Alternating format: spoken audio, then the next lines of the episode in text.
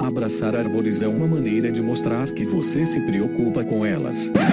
1, 2, 3, 4.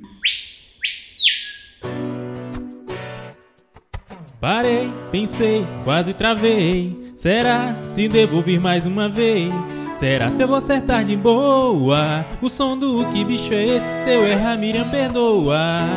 Não vou não. Olá, bem-vindos a mais um Que Bicho é Esse? Eu sou a Miriam Perilli e eu estou especialmente feliz hoje porque estamos dando continuidade à nossa série sobre primatas ameaçados, que tem o apoio fundamental da Real Wild. Só que agora a gente vai falar um pouquinho sobre os primatas da Amazônia. Se você chegou aqui agora e não está entendendo nada do que eu estou falando, nós já lançamos quatro episódios sobre os primatas ameaçados da Mata Atlântica, também com o apoio da Real Wild. Nós falamos sobre o muriqui, sobre bugio, sobre o macaco prego do peito amarelo e sobre o mico-leão da cara preta. Nós lançamos já três episódios belíssimos e completos sobre a história da primatologia brasileira. Então, quer entender um pouquinho mais do que eu falei aqui, volta lá, escuta esses episódios. É uma série muito, muito especial e eu tenho certeza que vocês vão gostar. Mas, como eu mencionei, nós vamos conhecer um pouquinho mais hoje sobre os primatas amazônicos, começando por um animal incrível, muito diferentão e que eu particularmente acho lindo, que é o sauim de coleira, o Saguinus bicolor.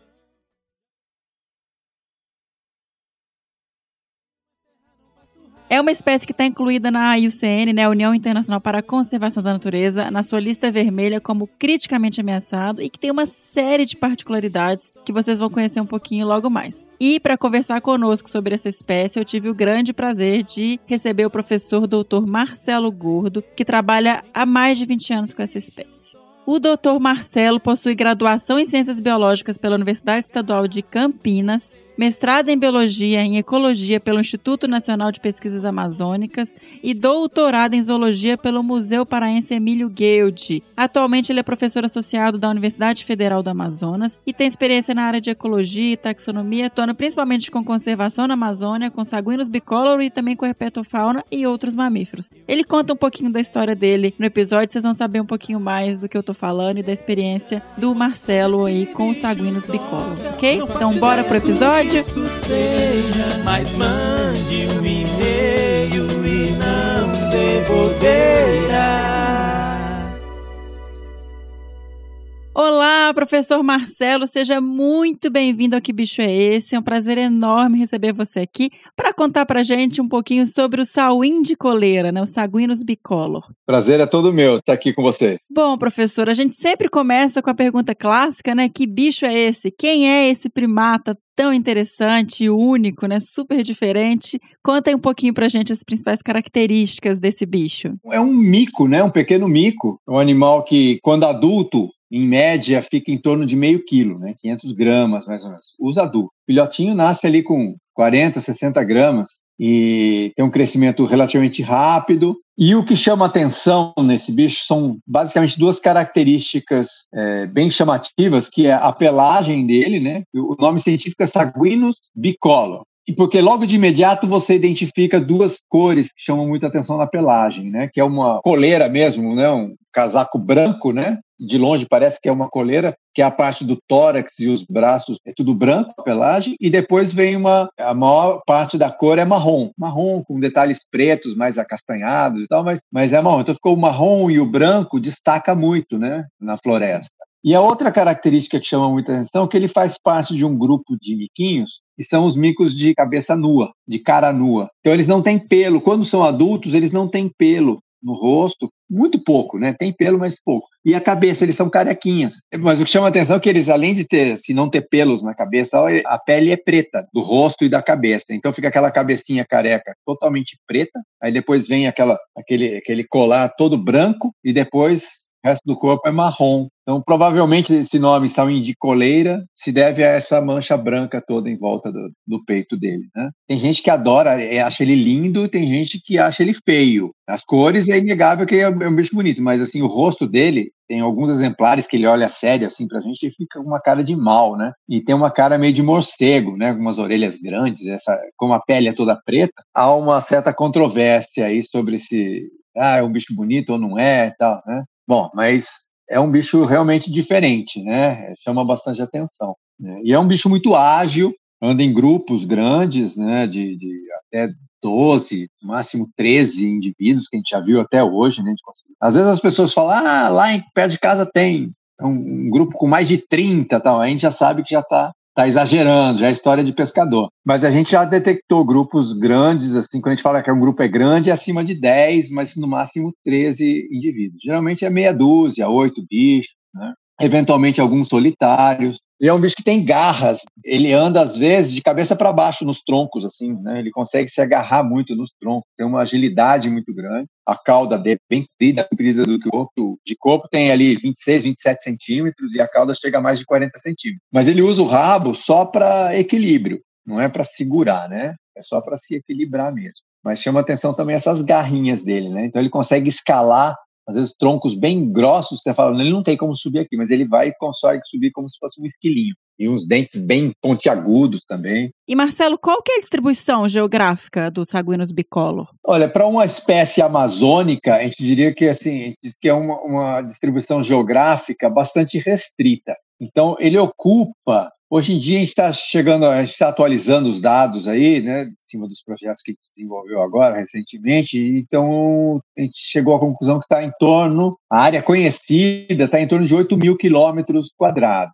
Quando você coloca isso no mapa da Amazônia, fica um pontinho, coincide justamente com Manaus, quer dizer, parte, né, metade do município de Manaus, uma parte do município vizinho aqui, Rio Preto da Eva, e a outra parte do município de Itacoatiara, que é também um pouco mais ao leste, né? município de, Manaus também. Justamente no eixo de desenvolvimento da região metropolitana de Manaus. Então ele deu um azar tremendo de ter essa restrição na distribuição geográfica, justamente na maior cidade da Amazônia, onde foi estabelecido Zona Franca, com um polo industrial gigantesco, cheio de incentivo, então, desde a década de 70, 1970, todos os problemas ambientais vêm se agravando, né? Pela expansão da cidade, que teve uma explosão demográfica de, de, de lá para cá, e justamente coincide com, com essa espécie. Então, é, é uma situação bem delicada do sol em relação à sua distribuição.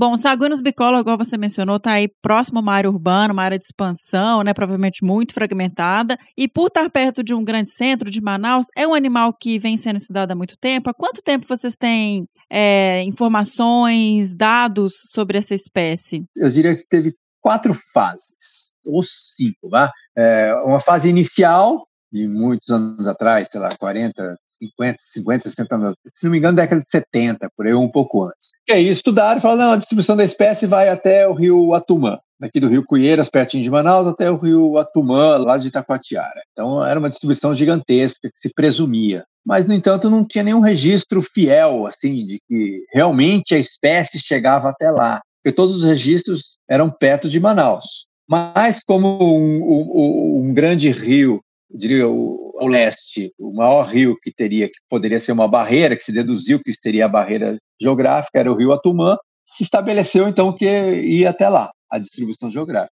Aí veio a era de década de 80, com Márcio Aires e Silvia Egler, mas principalmente Márcio Aires, levantando informações ao longo das estradas próximos a Manaus e chegando até Itacoatiara. E lá alguns registros de bicolor próximo a Itacoatiara, depois do rio Urubu mas já não nada de inventário feito mais ao leste ainda, mas já começou a haver registros de Midas entrando naquela região, mas ainda com bicola por ali. Finalzinho da década de 90, veio, digamos, a terceira fase com a Rosana Subirá, fazendo o mestrado dela também, tentando reavaliar essa distribuição geográfica. Aí ela já não detectou, depois do Rio Urubu, e o Rio Urubu fica a 200 quilômetros aqui de Manaus, ao leste. Do outro lado do Rio Urubu, ela já não detectou mais o bicola, só Saguinos Midas. Meados do, da década de 2000, 2004, por aí. Eu já tinha iniciado o projeto Sal de Coleira em 2002, aí eu juntei esforços ali, passei os meus dados para o Fábio Roy, e ele foi repetiu todo o trajeto do Márcio Aires também, além de outros pontos que a Rosana Subirá também fez, e também não detectou então ele foi bem criterioso tal, e também não detectou o bicolo depois do Rio Urubu. E depois a última fase agora, recente, que ainda está em andamento, na verdade, mas que de dois, três anos para cá, eu venho também estudando de novo a distribuição geográfica desse bicho, tentando atualizar os dados. E foi aí que a gente descobriu a espécie em alguns pontos que antes a gente não tinha registro. mas realmente depois do Rio Urubu, até o momento, a gente não achou o bicola. Então, com isso, vai já é, aprimorando aí os dados para a distribuição geográfica. Então, em relação à distribuição geográfica, desde a década de 70, existem informações. Só que as mais antigas são menos precisas. Na década ali do, do Fábio Roy para cá, eu acho que são mais precisas. Mais visitas a campo, tem mais ramais entrando na floresta, vicinais que a gente consegue acessar outros lugares que antes não dava para ir. Então, relação à distribuição geográfica, tem essa, esse volume aí de informações. E atualmente, eu acho que é o maior volume de informações que tem é atual. Né? Juntando eu, meus alunos, a gente conseguiu é, arrebanhar mais. E agora, quando entrou a década dos anos 2000, mais ou menos, não tinha ninguém estudando a espécie. E esses estudos que eu falei são distribuição geográfica. E uma espécie fácil de encontrar aqui em Manaus, nos arredores de Manaus, apesar de estar ameaçada de extinção, é fácil de encontrar. E o único trabalho que tinha sido feito com ecologia e comportamento desses bichos foi da Silvia Egler, em 1980 e alguma coisa. Ela defendeu a dissertação em 86, então quer dizer que o trabalho foi feito em 83, por aí, durante um ano de um grupo só, lá no Hotel Tropical. Então, quer dizer, a informação que se tinha biológica e ecológica, ou era de bicho de cativeiro, das informações biológicas, por exemplo, né, de reprodução, assim, ou era desse trabalho da Silvia Egler, durante um ano, um grupo só, que era menos de 10 indivíduos, era durante uma época foram acho que seis indivíduos, depois oito indivíduos, uma coisa assim. Então não era nada, a gente não sabia nada. Uma espécie que estava considerada como criticamente ameaçada, a gente não sabia nada. Aí a gente começou outra fase. Desde a minha graduação, eu trabalho com herpetologia. Ah, é, né? né? Anfíbios e répteis, mas principalmente anfíbios. Cheguei aqui na Amazônia trabalhando com anfíbios, mas eu sempre gostei de mamíferos, mas nunca me atrevi. Mas quando eu vi essa situação, quando eu comecei a prestar mais atenção em Manaus, mesmo na cidade, quando a gente está aqui, a gente sempre quer ir para longe, né? Fazer expedição na Amazônia, lá longe e tal e esquece o fundo do, do quintal, né?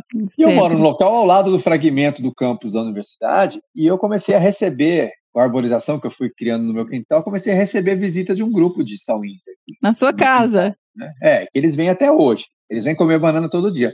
Aí eu comecei a me encantar com a espécie e comecei a ver a situação da cidade, com a fragmentação aumentando, invasão de áreas verdes e tudo mais, e eu falei, esse bicho tá ferrado. Né? Ele está tá numa situação crítica e não tinha ninguém trabalhando com ele e eu não conseguia ninguém para trabalhar. Eu incentivava pessoas, mas ninguém. Aí eu falei, quer saber de uma coisa? Eu tenho que fazer o doutorado mesmo. Eu vou é meter a cara. Foi aí que eu comecei a trabalhar com a espécie. Melhor pessoa para fazer alguma coisa é a que faz, né? Pega e faz. É, não tinha ninguém para fazer, ficou esse nicho vago. Eu falei, eu vou meter a cara. Eu acho que esse é o momento, né? Já que eu vou pular de uma área de herpetologia para primatologia, já entro como aluno, né? Fica até mais fácil, entro como aluno, tal. E eu, e eu em 2001 para 2002 abri um edital do Ministério do Meio Ambiente, uma chamada para espécies ameaçadas, onde tinha uma que era para levantamento de dados básicos e a chamada 2 era para implementação de plano de manejo. Eu apliquei para a primeira, porque não sabia nada da espécie.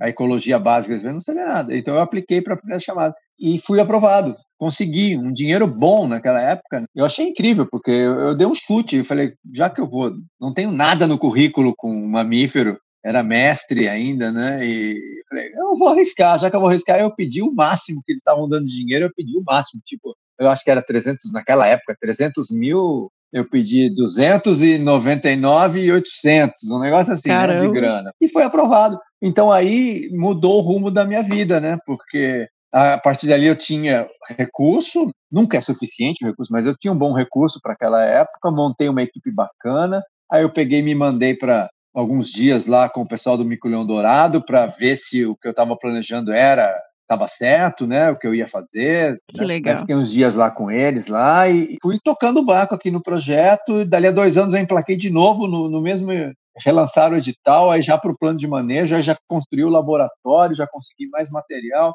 E com isso eu fui engrenando nesse projeto e gatando uma coisa atrás, um recurso atrás do outro, né? Mas tem épocas de vacas magras, outros de vacas ah. gordas, e, e, com isso a gente foi tocando e aprendendo sobre a espécie. Uhum. Então a gente começou a levantar informações de ecologia, de demografia, um monte de coisa que ao longo de alguns anos a gente começou a, a realmente entender melhor a espécie. Que legal. Ainda tem muita coisa para descobrir, mas a gente começou a entender bastante. E eu diria assim que o plano de ação que existe hoje, né, do ICMBio, comandado pelo ICMBio, eu acho que, sei lá, 80% daquela informação. E se a gente considerar é, a parte ecológica da coisa, 90% foi em função desses projetos, né, do, do, do projeto Saúde de Coleira, que foi para campo para levantar informação.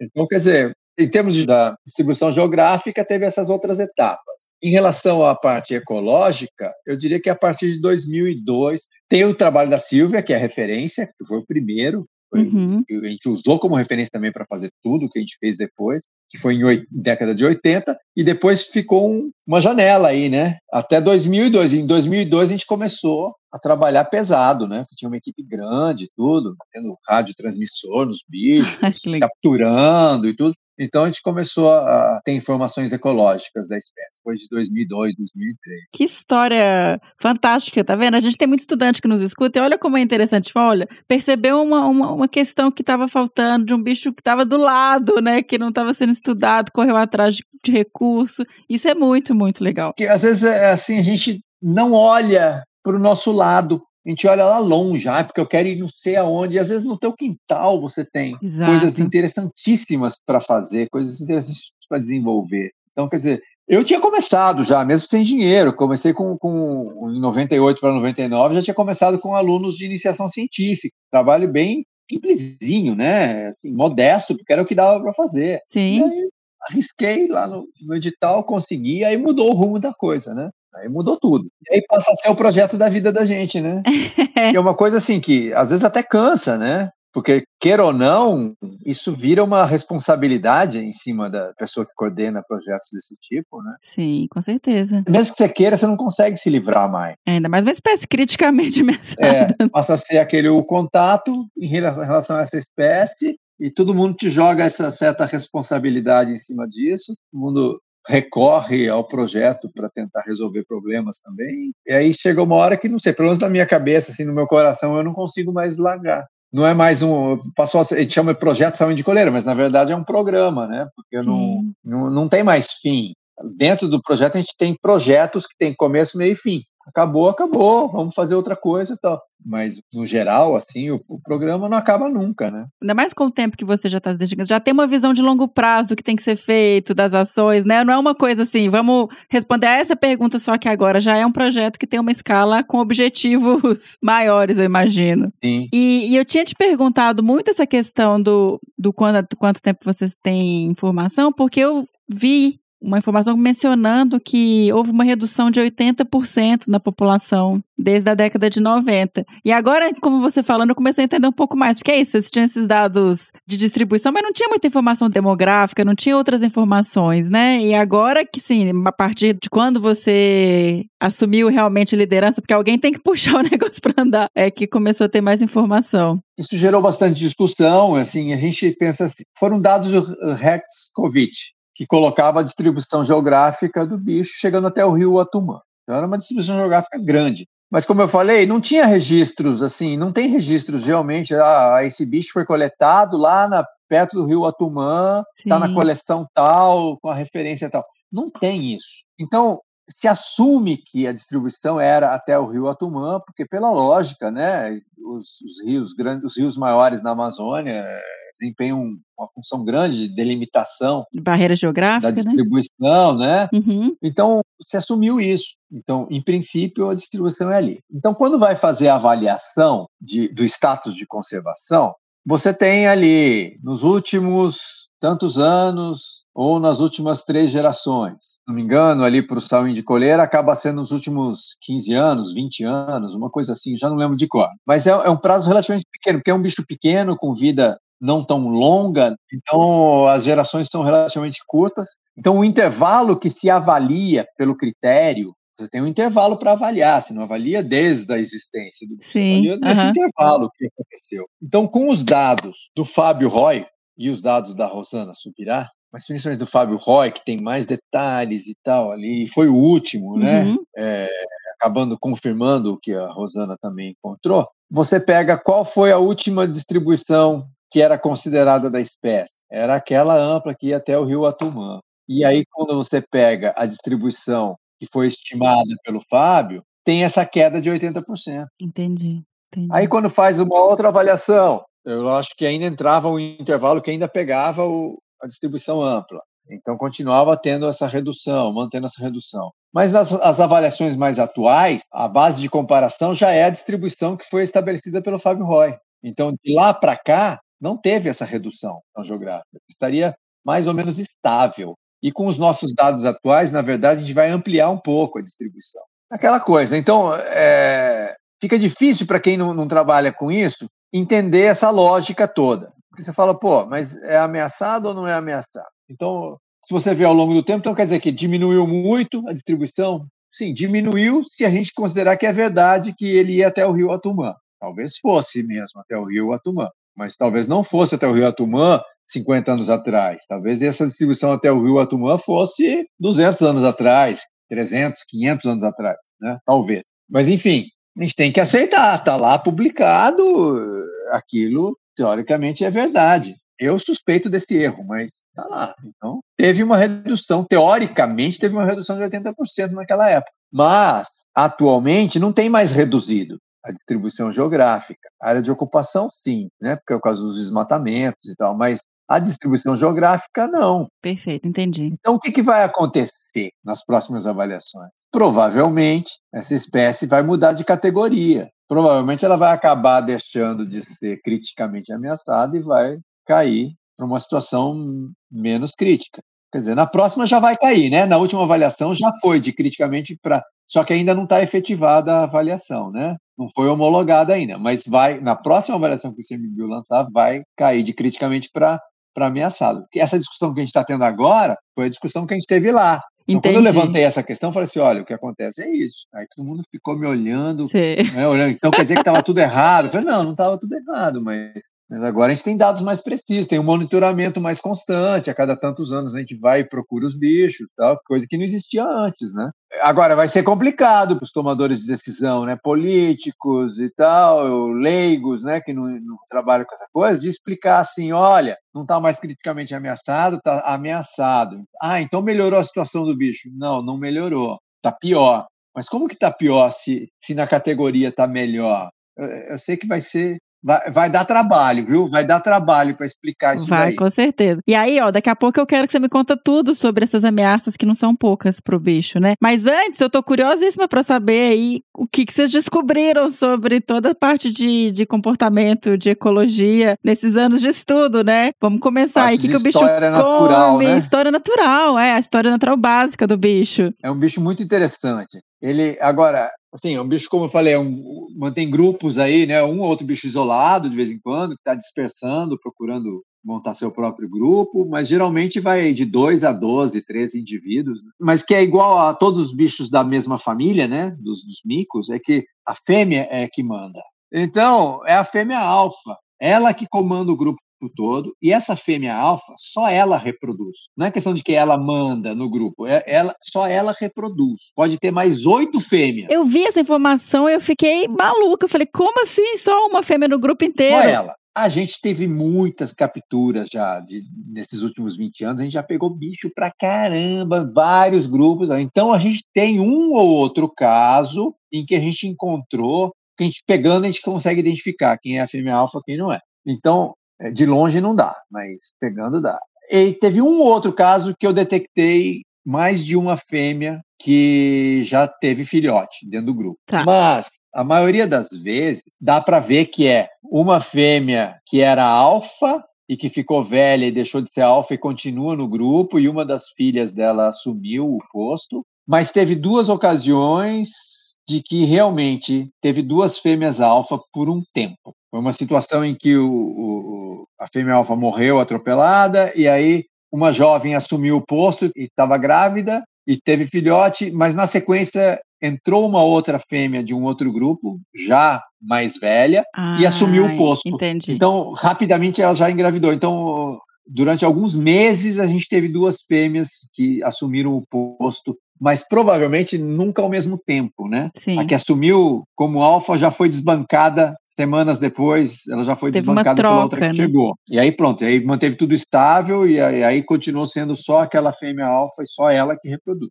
Então são situações desse tipo, né? Que legal. que acontece. É provável que tenha um macho alfa que mantenha também a, a dominância da reprodução. É bem provável. A gente não tem estudo de comportamento suficiente para conseguir mostrar e acompanhar, reconhecer os indivíduos acompanhando eles no dia a dia, para dizer assim, ó, esse macho é o que está copulando o tempo todo com a fêmea. A gente não tem essa informação. Hum. E geneticamente a gente não consegue, porque isso é uma. Essa família é complicada geneticamente, porque eles fazem quimerismo, se não me engano é o nome. Eles misturam as células durante a gravidez do adulto, da fêmea, com os filhotes e entre os filhotes. E isso embanana tudo Que na hora isso? de fazer exame de paternidade. Então a gente tentou uma vez, até que a gente. Aí saiu um artigo mostrando, falando isso. Olha, esses Não bichos dá. da família Calitrichide não dá para fazer. E a gente bateu cabeça, porque eu tinha dados genéticos, né, de, de todos os indivíduos de vários grupos, e eu tinha eu acompanhava de perto esses grupos, então eu tinha certeza quem era a mãe e quem eram os filhotes. E na hora de fazer a análise de paternidade, não dava, não batia. Eu falei, não, eu falei, não pode ser, não pode ser, eu tenho certeza absoluta. Aí que a gente acabou descobrindo que não dava para fazer. Hoje em dia talvez dê, talvez tenha técnicas mais avançadas, aí talvez a gente acabe fazendo. Tá. Enquanto, ma- mas, eh, dá para ver que tem um macho que controla um pouco as- a reprodução, que é que nem gente, né? Então, como a gente captura os bichos para marcar todo mundo, a gente pega ele na mão, tá com eles na mão. Uhum. Então, você acaba vendo. Pega um jovem, tem lá uma manchinha na cara.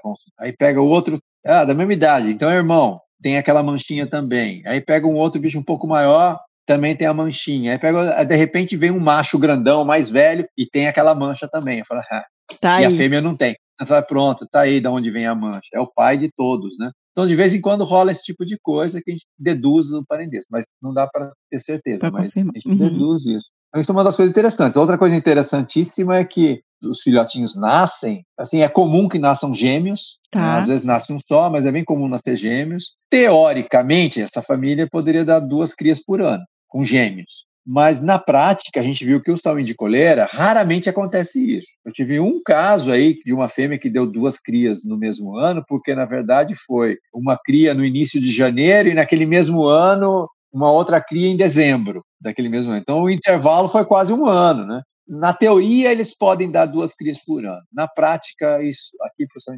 raramente acontece. Mas os gêmeos é bem frequente. Logo depois de alguns dias que nasceram os gêmeos, todo mundo do grupo ajuda a carregar. Olha, que legal. Vai para a fêmea para amamentar, mas todo mundo carrega. Então o pessoal às vezes fala assim: ah, eu vi a fêmea com o filhotinho nas costas. A gente não fala nada, mas na verdade não sabe se é a fêmea se não é, né? se é a mãe. Pode ser qualquer um do grupo. Outras fêmeas, os machos, qualquer macho carrega, todo mundo ajuda a carregar. Né? E os filhotes crescem bem rápido. Uma única fêmea num grupo, não importa se tem um grupo de três ou 15 bichos, E ela só ela vai ter esse filhote, normalmente gêmeos, e aí o grupo inteiro reveza esses bichinhos, mas a taxa reprodutiva é essa, então é um, anualmente um filhote ali no grupo, dois, né? é um pouco maior né, do que isso, porque a hora que vai contabilizar e tal, acaba Tá. dando praticamente uma cria por ano. Por grupo. no grupo. O que é um pouco menos do que os outros micos. Os micos menorzinhos, eles conseguem reproduzir com mais frequência duas vezes por ano.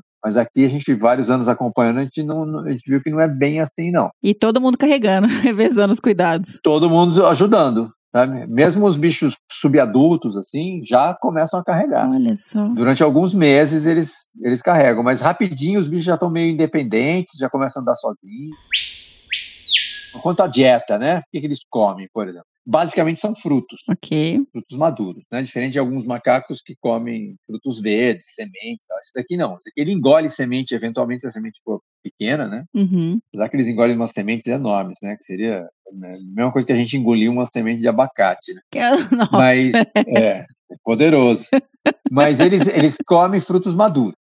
E come muito invertebrado, então insetos, invertebrados em geral. Eventualmente eles caçam pequenos vertebrados também. Então, anfíbios, lagartos, é, ovo de passarinho, filhote de passarinho, se der bobeira. Até passarinho pequeno, se, se der bobeira, eles acabam comendo também. Sim. Mas o, o, o fundamental são os frutos e os insetos, né?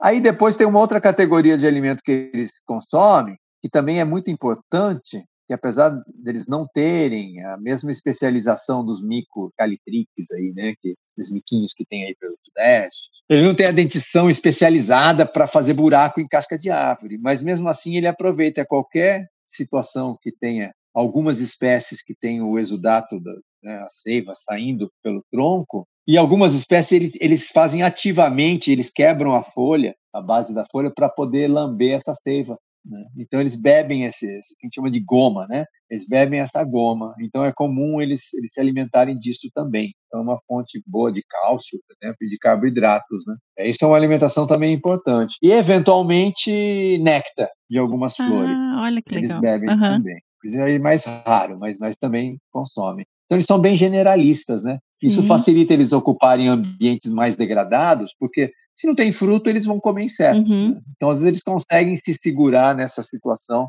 em função dessa dieta bem, bem variada. Uhum, perfeito. Outra coisa que eu acho que, chama- que eu gosto de falar que chama a atenção desses bichos é que nesses mais de 20 anos aí trabalhando com a espécie, a gente viu, eu e minha equipe toda, acho que a gente viu umas três ou quatro brigas internas dentro dos Só? grupos, né? Muito diferente de macaco prego, né, por exemplo. Sim. Mas é, a gente quase não vê briga interna Uhum, dentro do grupo familiar ali, né? uhum. Ah, mas estão brigando. Aí quando você vai ver, não é que tá brigando, é o filhote que tá roubando comida do adulto e ele chora, resmunga, resmunga, aí o adulto libera a comida e pronto. A gente presenciou briga interna pouquíssimas vezes. Uhum.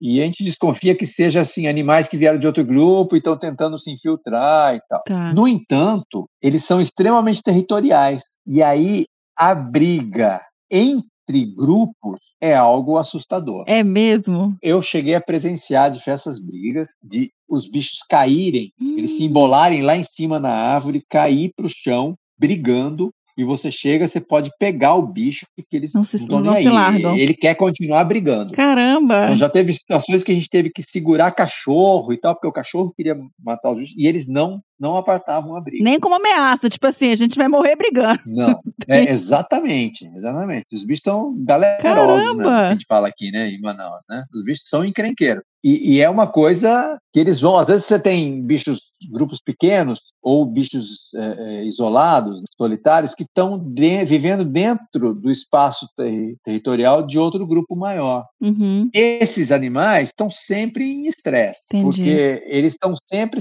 sendo acuados pelo grupo principal. Então, quando o grupo principal chega e pega esses bichos dentro do território, é uma chacina, né? Caramba! A gente teve situações em que tendo um bicho de cativeiro, porque estava se recuperando, porque estava transportando de um lugar para o outro, estava no cativeiro, e os, os, os recintos que a gente tem lá no laboratório, na universidade, eles estão na beira da mata, ou dentro da mata, onde já tem um grupo que domina o espaço ali. Então, esse grupo de fora começa a vir todo dia para perturbar o bicho do cativeiro. E o bicho do cativeiro, com o passar do tempo, ele vai assumindo aquele, aquele, aquela gaiola lá, pequeno ou grande o recinto, ele assume como território dele depois de um tempo. No início ele fica meio acuado, mas depois aquilo ali passa a ser o território dele, e aí ele começa a defender aquilo. Então gente- ali gente já teve um bicho que Gente. morreu por briga, ele enfrentando os animais do lado de fora. Aí vinha três, quatro bichos do lado de fora, puxava pela grade e mataram o bicho a mordidas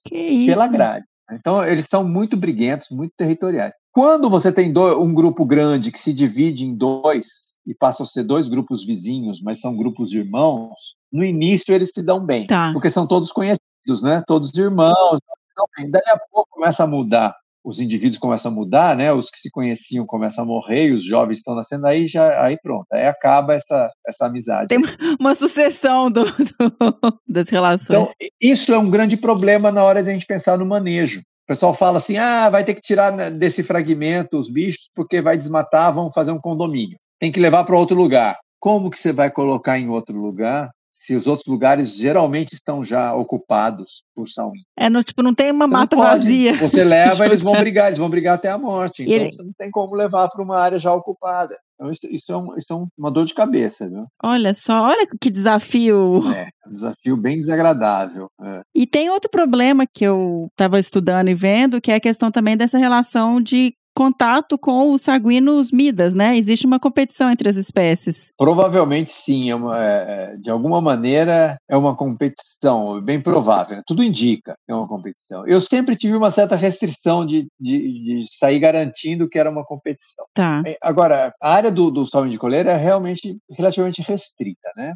Os nossos trabalhos mostraram, a gente conseguiu fazer uma estimativa de, de densidades. Ah, legal. Aham. Então, a gente viu que os fragmentos, onde a gente tem menos macacos de outras espécies, né? É, as áreas estão mais fragmentadas, mais detonadas e tal, bem menos conservadas, mas a densidade de sauim é maior. Ou seja, a gente tem mais sauins por hectare do que a gente tem numa mata primária bem preservada. Tá. Só que na somatória, assim, números absolutos, eu tenho menos sauim nos fragmentos. Mas em termos relativos, por hectare, eu tenho mais, mais nos fragmentos. Ou seja, os fragmentos eles estão mais adensados Os bichos estão meio apertados ali, será? Assim, tipo. disso. E, ah, Os grupos, mas os grupos, né, vão se desenvolvendo, vão se encaixando por ali e tal, e, e- então eu acabo tendo mais, mais indivíduos por hectare do que eu tenho numa mata primária. Uhum. E aí, o que acaba acontecendo é que a gente fala assim, ó, então quer dizer que eu tenho mais espaço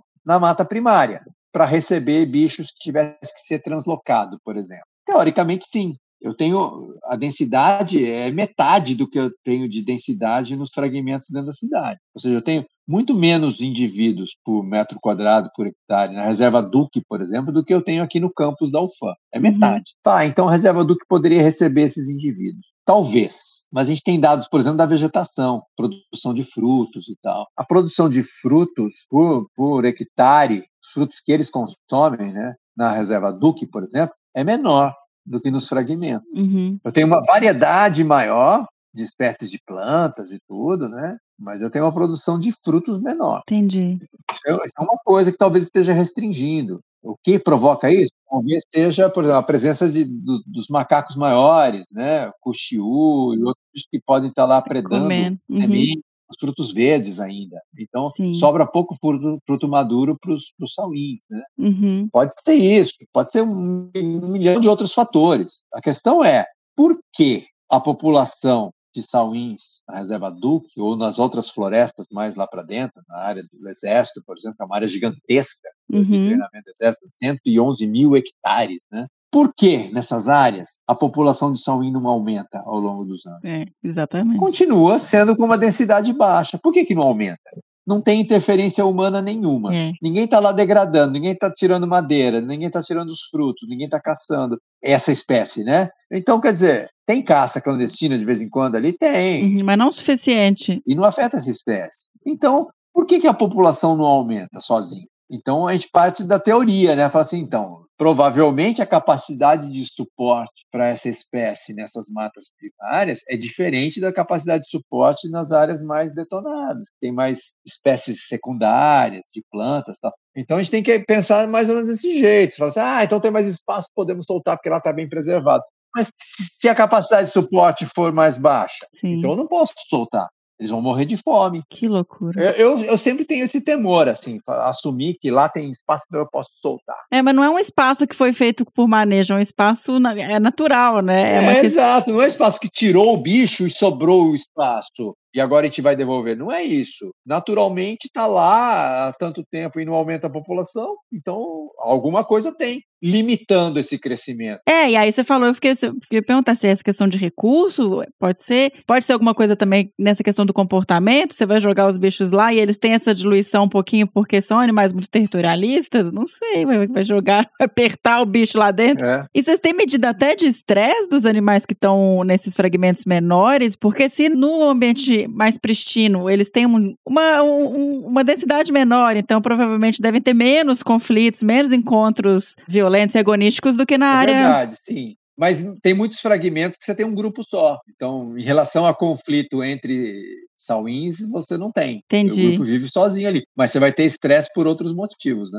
Está muito próximo da, da cidade, está muito perto das pessoas, está muito perto de atropelamento. Toda hora tem gato, cachorro, né? Então, quer dizer, o estresse é outro. Sim. E aí, vamos até começar a falar disso, porque, por exemplo, tem fragmento, tem um grupo. Geneticamente, ter um grupo é, complica um pouquinho, em né? médio e longo prazo complica. Sim, é, sim, nesse sentido, além de ter essas outras ameaças. Mas, logo que a gente começou o projeto, eu olhava a imagem de satélite, eu olhava a cidade, que eu conheço a cidade inteira, né? Aí eu olhava e falava assim: esse fragmento está isolado.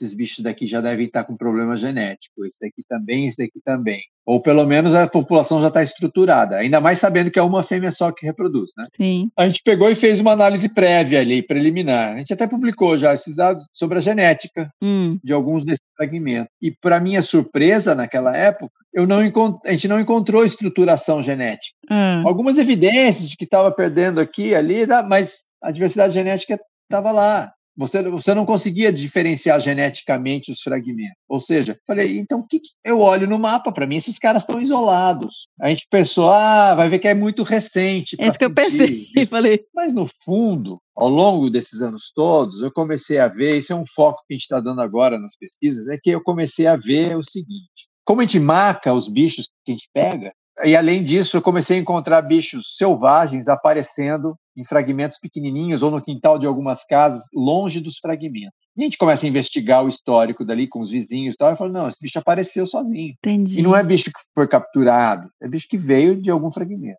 Aí, juntando isso, que essa desconfiança, com bichos marcados que saíram de um fragmento e apareceram em outro, bem distante, a gente começou a deduzir que, na verdade, eles atravessam alguns trechos de cidade para ir para outro fragmento. Caramba. Avenidas, assim, com um trânsito intenso, que a gente tem dificuldade em atravessar, com faixa e tudo. E eles foram e atravessaram mais de uma vez, mais de uma avenida desse tipo, conseguiram atravessar em algum momento. Então, de repente, os bichos marcados que eu tinha lá com microchip, com colarzinho, não sei o quê, apareceu num outro fragmento. Eu marquei dentro do campus, apareceu lá no IMPA. Aí depois um bicho que eu capturei lá no IMPA já, nasceu lá, foi aparecer num outro fragmento quase, sei lá, 600 metros longe dali. Então, e assim foi. Em outros lugares aconteceu a mesma coisa. Uhum. Então a gente começou a ver que, na verdade, não é uma coisa que é o tempo todo, mas de vez em quando aparece. Metapopulação. Exatamente. Está funcionando como metapopulação. Não são populações isoladas. Um outro fragmento que ia ser desmastado parcialmente e acabaram deixando só uma, uma, uma capoeira ralinha assim, então eu tirei os bichos dali. Aí dez anos depois, não ficou ninguém ali. Dez anos depois, eu, me, eu, eu procurando um fragmento, eu me perdi Hum. e fui parar lá nesse fragmento. Falei, puta, eu errei o caminho. Falei, mas aqui é aquele lugar que 10 anos atrás a gente fez uma filmagem, inclusive, pro Animal Planet e tal, naquele fragmento, tirando os bichos dali e tal. Era, na verdade, eram só dois bichos, né? A gente tirou e não ficou ninguém ali. Dez anos depois eu fui bater lá, aí fiquei olhando o fragmento, ouvi os bichos, conversei com os vizinhos, falei, não, tem aí um grupo aí com uns 10 bichos aí e tal. Eu ouvi os bichos ali no fragmento, fiquei, fiquei intrigado, eu falei, eles apareceram de algum lugar, vieram de algum lugar próximo e recolonizaram a área. Então isso é uma coisa interessante. A escala de tempo que isso acontece é, é outra, né? Então agora a nossa política é diferente. A nossa política agora não é ah, são fragmentos isolados, a gente vai ter que se preocupar em manejar. Não, agora a minha política, pelo menos, é eu tenho que facilitar a circulação desses bichos, para eles morrerem menos. Então a gente tem que ter estratégias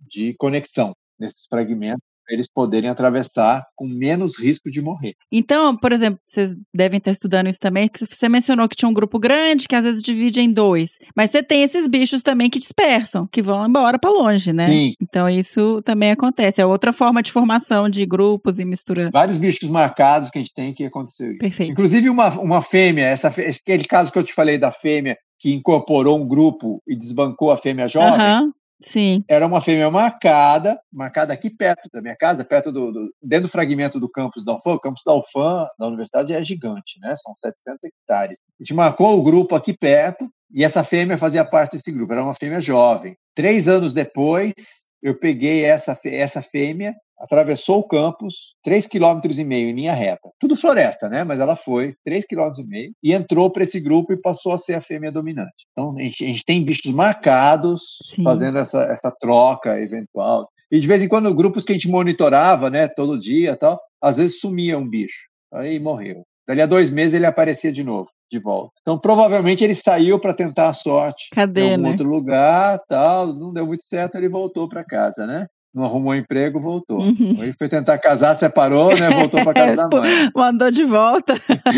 Ai, mas fala aí agora do Midas, então. Então, o Midas aí fala, todo mundo fala, ah, é competição, competição. Porque realmente, né, eles são distribuição parapátrica, né? Eles têm uma, uma simpatria ou sintopia ali, é, num trecho muito pequeno, Deixa eu só explicar. Parapátrica é que é do lado um da outra, né? do lado. Então, para, praticamente é uma distribuição parapátrica essas duas espécies. A sobreposição é pequena, é uma faixa muito pequena. Olha. Tem sobreposição, mas é muito pequena. Então, o que, que rola? Então, teoricamente, se acontece um negócio desse, onde uma espécie está diminuindo a distribuição e a outra está aumentando, você, o que, que você pode deduzir? É competição. Então, tudo leva a gente a pensar que é competição. E eu sempre bati o pé, falei assim, ó, tudo bem, competição, competição. Eu falei, eu sempre, e aí, eu, quando eu vou escrever qualquer coisa, eu sempre falo, ó, provável competição. Por quê? Você pode ter dois tipos de competição. Uma onde eles vão interagir diretamente, vão estar brigando, então um vai bater no outro, um vai expulsar o outro. Sim. E o outro tipo de competição é onde eles vão disputar o recurso de maneira silenciosa. Então, um vai tirar o recurso hum, com mais eficiência do que o outro, e aí esse daí que leva desvantagem vai acabar definhando, vai ter que se mudar, ou vai morrer, alguma coisa assim, e aquele lá que é mais eficiente vai ganhar o recurso.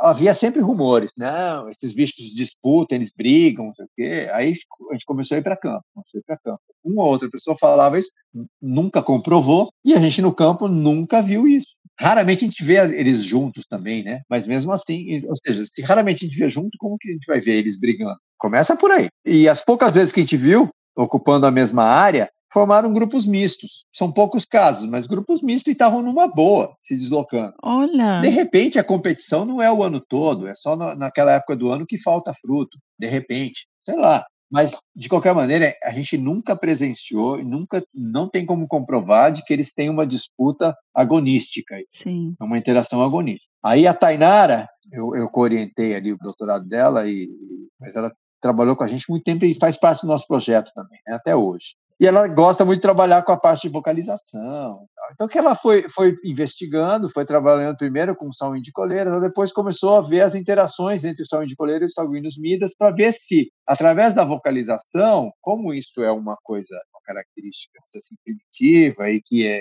usado para separar espécies, é, é uma delimitação de espécies, é um reconhecimento entre espécies para evitar hibridização, para evitar um monte de transtorno, né? Sim. Ou reconhecimento de espécies para evitar conflito também, né? Então ela acabou pesquisando, trabalhando muito em cima disso e acabou assim não, não conseguindo detectar evidências muito fortes de competição entre as espécies. Então não existia uma resposta agonística Uhum. entre elas quando fazia um playback e tal. Você fala, putz, e aí? Então, e aí como fica? Aí? No entanto, ela viu que, dependendo do ambiente, né, que eu me lembro, é acho que é na floresta primária, né, só em tipo de ambiente, floresta primária, essa, o sanguíneos mida, ele, ele muda um pouco Ai, a sua isso. vocalização, de maneira que fica mais fácil o reconhecimento para os sanguíneos bicola. né? Essa, essa seria a interpretação. Então, talvez para esse nesse tipo de ambiente eles estariam fazendo isso para poder haver o reconhecimento e evitar talvez o, o confronto entre eles. Mas ainda é uma coisa que eu acho que vale a pena ser explorada mais, ser mais bem estudada para ver se o quanto que isso realmente é- é- pesa nessa interação entre as espécies. Porque Uhum. na maioria dos ambientes que ela estudou, não, você não consegue ver assim um- que as espécies reagem à vocalização da outra espécie. É, pelo que eu entendi, esse ajuste da vocalização é para eles se entenderem melhor. É isso, tipo, conseguir. Só que só num tipo de ambiente. Tá. E que, que, ao meu ver, é assim, coincide com o ambiente onde, na verdade, tem menos fruto, né? Que é a floresta primária. Então, talvez aí eles tenham que se entender melhor, porque eles talvez tenham maior problemas de, de restrição de alimento e tal. Então, ó, aqui a gente tem que. Tá. Eu tô aqui, fica aí e tal. É, Ah, talvez, talvez. É tudo especulação nossa, né? Tá, sim. Tudo inferência, assim. É. Mas uma coisa que eu sempre falei, olha, não sei não se é competição, não sei não. E que, no fundo, esses trabalhos da Tainara também acabam me deixando mais intrigado ainda a pensar do seguinte: o Fábio Roy, há muito tempo, ele já falava assim: olha, esses bichos podem estar hibridizando e pode estar tendo o, do- a- assim, a, a- prevalência da característica do MIDA. Esses bichos podem estar cruzando. E eu fiquei com essa pulga atrás da orelha. E aí começamos a investigar, e esse último projeto agora que está tentando fazer é- é- vai para esse lado, tentando ver os híbridos, tentando ver as áreas de contato. E a gente já encontrou fortes evidências de híbridos em três lugares diferentes, bem distantes um do outro, a gente tem foto, né, dos bichos que no meio, no meio dos saguinos midas e outros no meio dos bicolor e que não, não é nenhuma coisa nem outra. E a gente só tem essas duas espécies de, de. Então é híbrido, certeza que é híbrido. Só que a gente não conseguiu capturar ainda, né? Tá. Mas a gente fazendo trabalhos genéticos também de outras dissertações e tal, a gente viu que tem midas. Eu joguei na mão de um aluno nosso lá para a dissertação dele, uns saguinos midas que eu peguei na estrada, Hum, não muito longe da distribuição do, do bicolor. E você bate o olho e fala, isso aqui é Midas. E na fazenda da universidade, é logo perto também do, do limite da distribuição, lá é tudo saguinos Midas. E eu capturei os saguinos Midas ali, alguns grupos, e joguei o tecido para a gente fazer um trabalho tal de genética para o pessoal da genética. E aí, com o desenvolvimento das técnicas, o professor Thomas ele foi lá e reavaliou os tecidos desses Midas da fazenda e viu que de cinco indivíduos de um grupo lá que eu peguei, um deles era híbrido, tinha genética de bicolor no meio dele, ou seja, 20%. Um dos indivíduos atropelados ali perto, que eu joguei na mão desse outro aluno, também tinha genética de bicolor no meio dele. Então, quer dizer, a gente tem já as evidências que isso está rolando. Então, a hipótese lá do Fábio Roy, para mim, está certa. Eu acho que o que está rolando não é competição. Eu acho que o que está rolando é que Não tá expulsando, um bicho não tá expulsando o outro do hábitat, eles estão hibridizando. Não, ele está ele tá engolindo. Meu Deus, tá. É, Essa é a minha hipótese. Isso eu vou levar alguns anos para tentar provar isso daí. A hora que a gente conseguir capturar alguns grupos híbridos e outros Uhum. não sejam híbridos, tal, é, a gente vai conseguir comprovar melhor isso, isso daí, ver, ver se realmente é o que está acontecendo. Então a gente já tem material, por exemplo, de Midas bem longe de Manaus, tem o material bem no núcleo da distribuição do bicolor, e começamos a ter material genético nessa área de contato. Então, logo, logo a gente vai ter material suficiente para comprovar, ou pelo menos para fortalecer essa hipótese, que o que está rolando não é uma competição, é uma hibridização e, e onde está prevalecendo o Midas. Entendi. Então, a gente bate o olho e fala, ah, isso é Midas, mas na verdade não, não é Midas, é misturado. Entendi. É, e é uma situação assim, eu não sei até que ponto o homem está interferindo nisso, mas teve lugares que a gente teve registro de híbrido que não tem interferência humana praticamente. São áreas de florestas de reservas ali, do, do INPA, por exemplo, que não tem desmatamento ali. Você fala assim, ah, é o desmatamento, está facilitando o Midas chegar. Não sei não. Eu acho que não é nada disso, não. Acho que é um processo natural que deve estar acontecendo isso há sei lá quantos milhares de anos, né? Isso vai ser muito louco, porque não tem, como- não tem como frear isso. Aí vai ser uma ironia do destino, porque os bichos que vão estar dentro dos fragmentos florestais são os que vão ter maior chance de manter a sua genética intacta. Que loucura, Marcelo! É, é muito louco. Ainda tem muita coisa para descobrir, mas tá, tá meio que indo para esse lado, assim, a coisa, né? Sim, sim, e e aí é- entra isso, são processos também ecológicos evolutivos aí que vão. É, e eu acho que é. E se rola uma competição, um- também uma outra coisa que eu acho, se estiver rolando uma competição, eu acho que em grande parte o Midas leva vantagem nos aspectos assim de estresse. O Midas é tranquilíssimo. Uhum. É um bicho que aceita a nossa apro- aproximação com muito mais facilidade, tranquilo, sabe? Já o bicolo é uma caixinha de surpresas, assim. Você nunca sabe quando que o grupo vai ficar habituado à presença humana. Uhum. Eu já vi grupos aqui que eu nunca tinha tido contato, que eu cheguei no fragmento e em cinco minutos eles me aceitaram e vida normal. Eu ia seguindo o bicho tal, mas era um lugar complicado de trabalhar, né? Fragmento cheio de proprietários, né? fica complicado. Mas é um grupo extremamente dócil. Os outros grupos que eu acompanhei, a maioria deles é estressado. Eles ficam assim mais ou menos habituados, se for sempre a mesma pessoa, vai lá que põe a banana e tal, mas mesmo assim é um bicho estressadíssimo. É habituado, mas não não a ponto do que a gente vê de outras espécies de primatas. Então, é um é- bicho estressado. E o Midas não. O Midas é tranquilo. Eu acho que isso tem um reflexo também, né? Assim, é, é um indicativo de que é um bicho que está sempre o tempo todo e no Uhum. cativeiro, o pessoal do que trabalha com em zoológico e criadores, eles falam, né, que do- do- dos micos é, é a espécie mais problemática que existe. O bicola. O tempo todo tentando resolver problemas de saúde esses bichos e pode ter certeza que é em função de estresse. Pois é. Mas você mencionou essa questão de habituação e tal, e eu fiquei curiosa de como que vocês estudam. Eu queria puxar isso um pouco, porque a floresta amazônica ela tem um porte maior, né? E você está trabalhando com um bicho pequeno, super ágil, super estressado. Então, assim, é isso. Vocês conseguem acompanhar para ver comportamento? Pelo que você falou, parece que não muito. Mas vocês fizeram muitas capturas, né? Vocês monitoram os bichos e marcam os bichos. Como é que funciona isso? Então, é, tudo vai depender um pouco assim da, da questão que você está querendo estudar. Logo no início do nosso projeto, a gente já partiu para a estratégia de como a gente queria descobrir muitas coisas ao mesmo tempo, a gente pensou assim: temos que capturar. Temos que capturar para marcar todo mundo, olhar de perto, tirar amostra de tecido, tirar amostra de sangue, fazer tudo que der para fazer. Uhum. Então, nessa época, principalmente, a gente queria acompanhar os bichos mais para ver a, a, área de uso, a área de vida deles, do que para ver o comportamento em si. Perfeito. Eu Uhum. mesmo não sou muito fã de estudos de comportamento, aqueles clássicos né, na primatologia, onde você vai, fica olhando para o bicho cinco minutos, depois olha Sua vida é contada em bloquinhos de. fica ali, é, né, desesperado, fazendo um monte de anotação, você tem que conhecer todos os bichos, não sei o quê. E aí o grupo tem que estar extremamente habituado para você poder acompanhar sem ter grandes interferências no comportamento do bicho e tal. E aí você vai tirar um orçamento.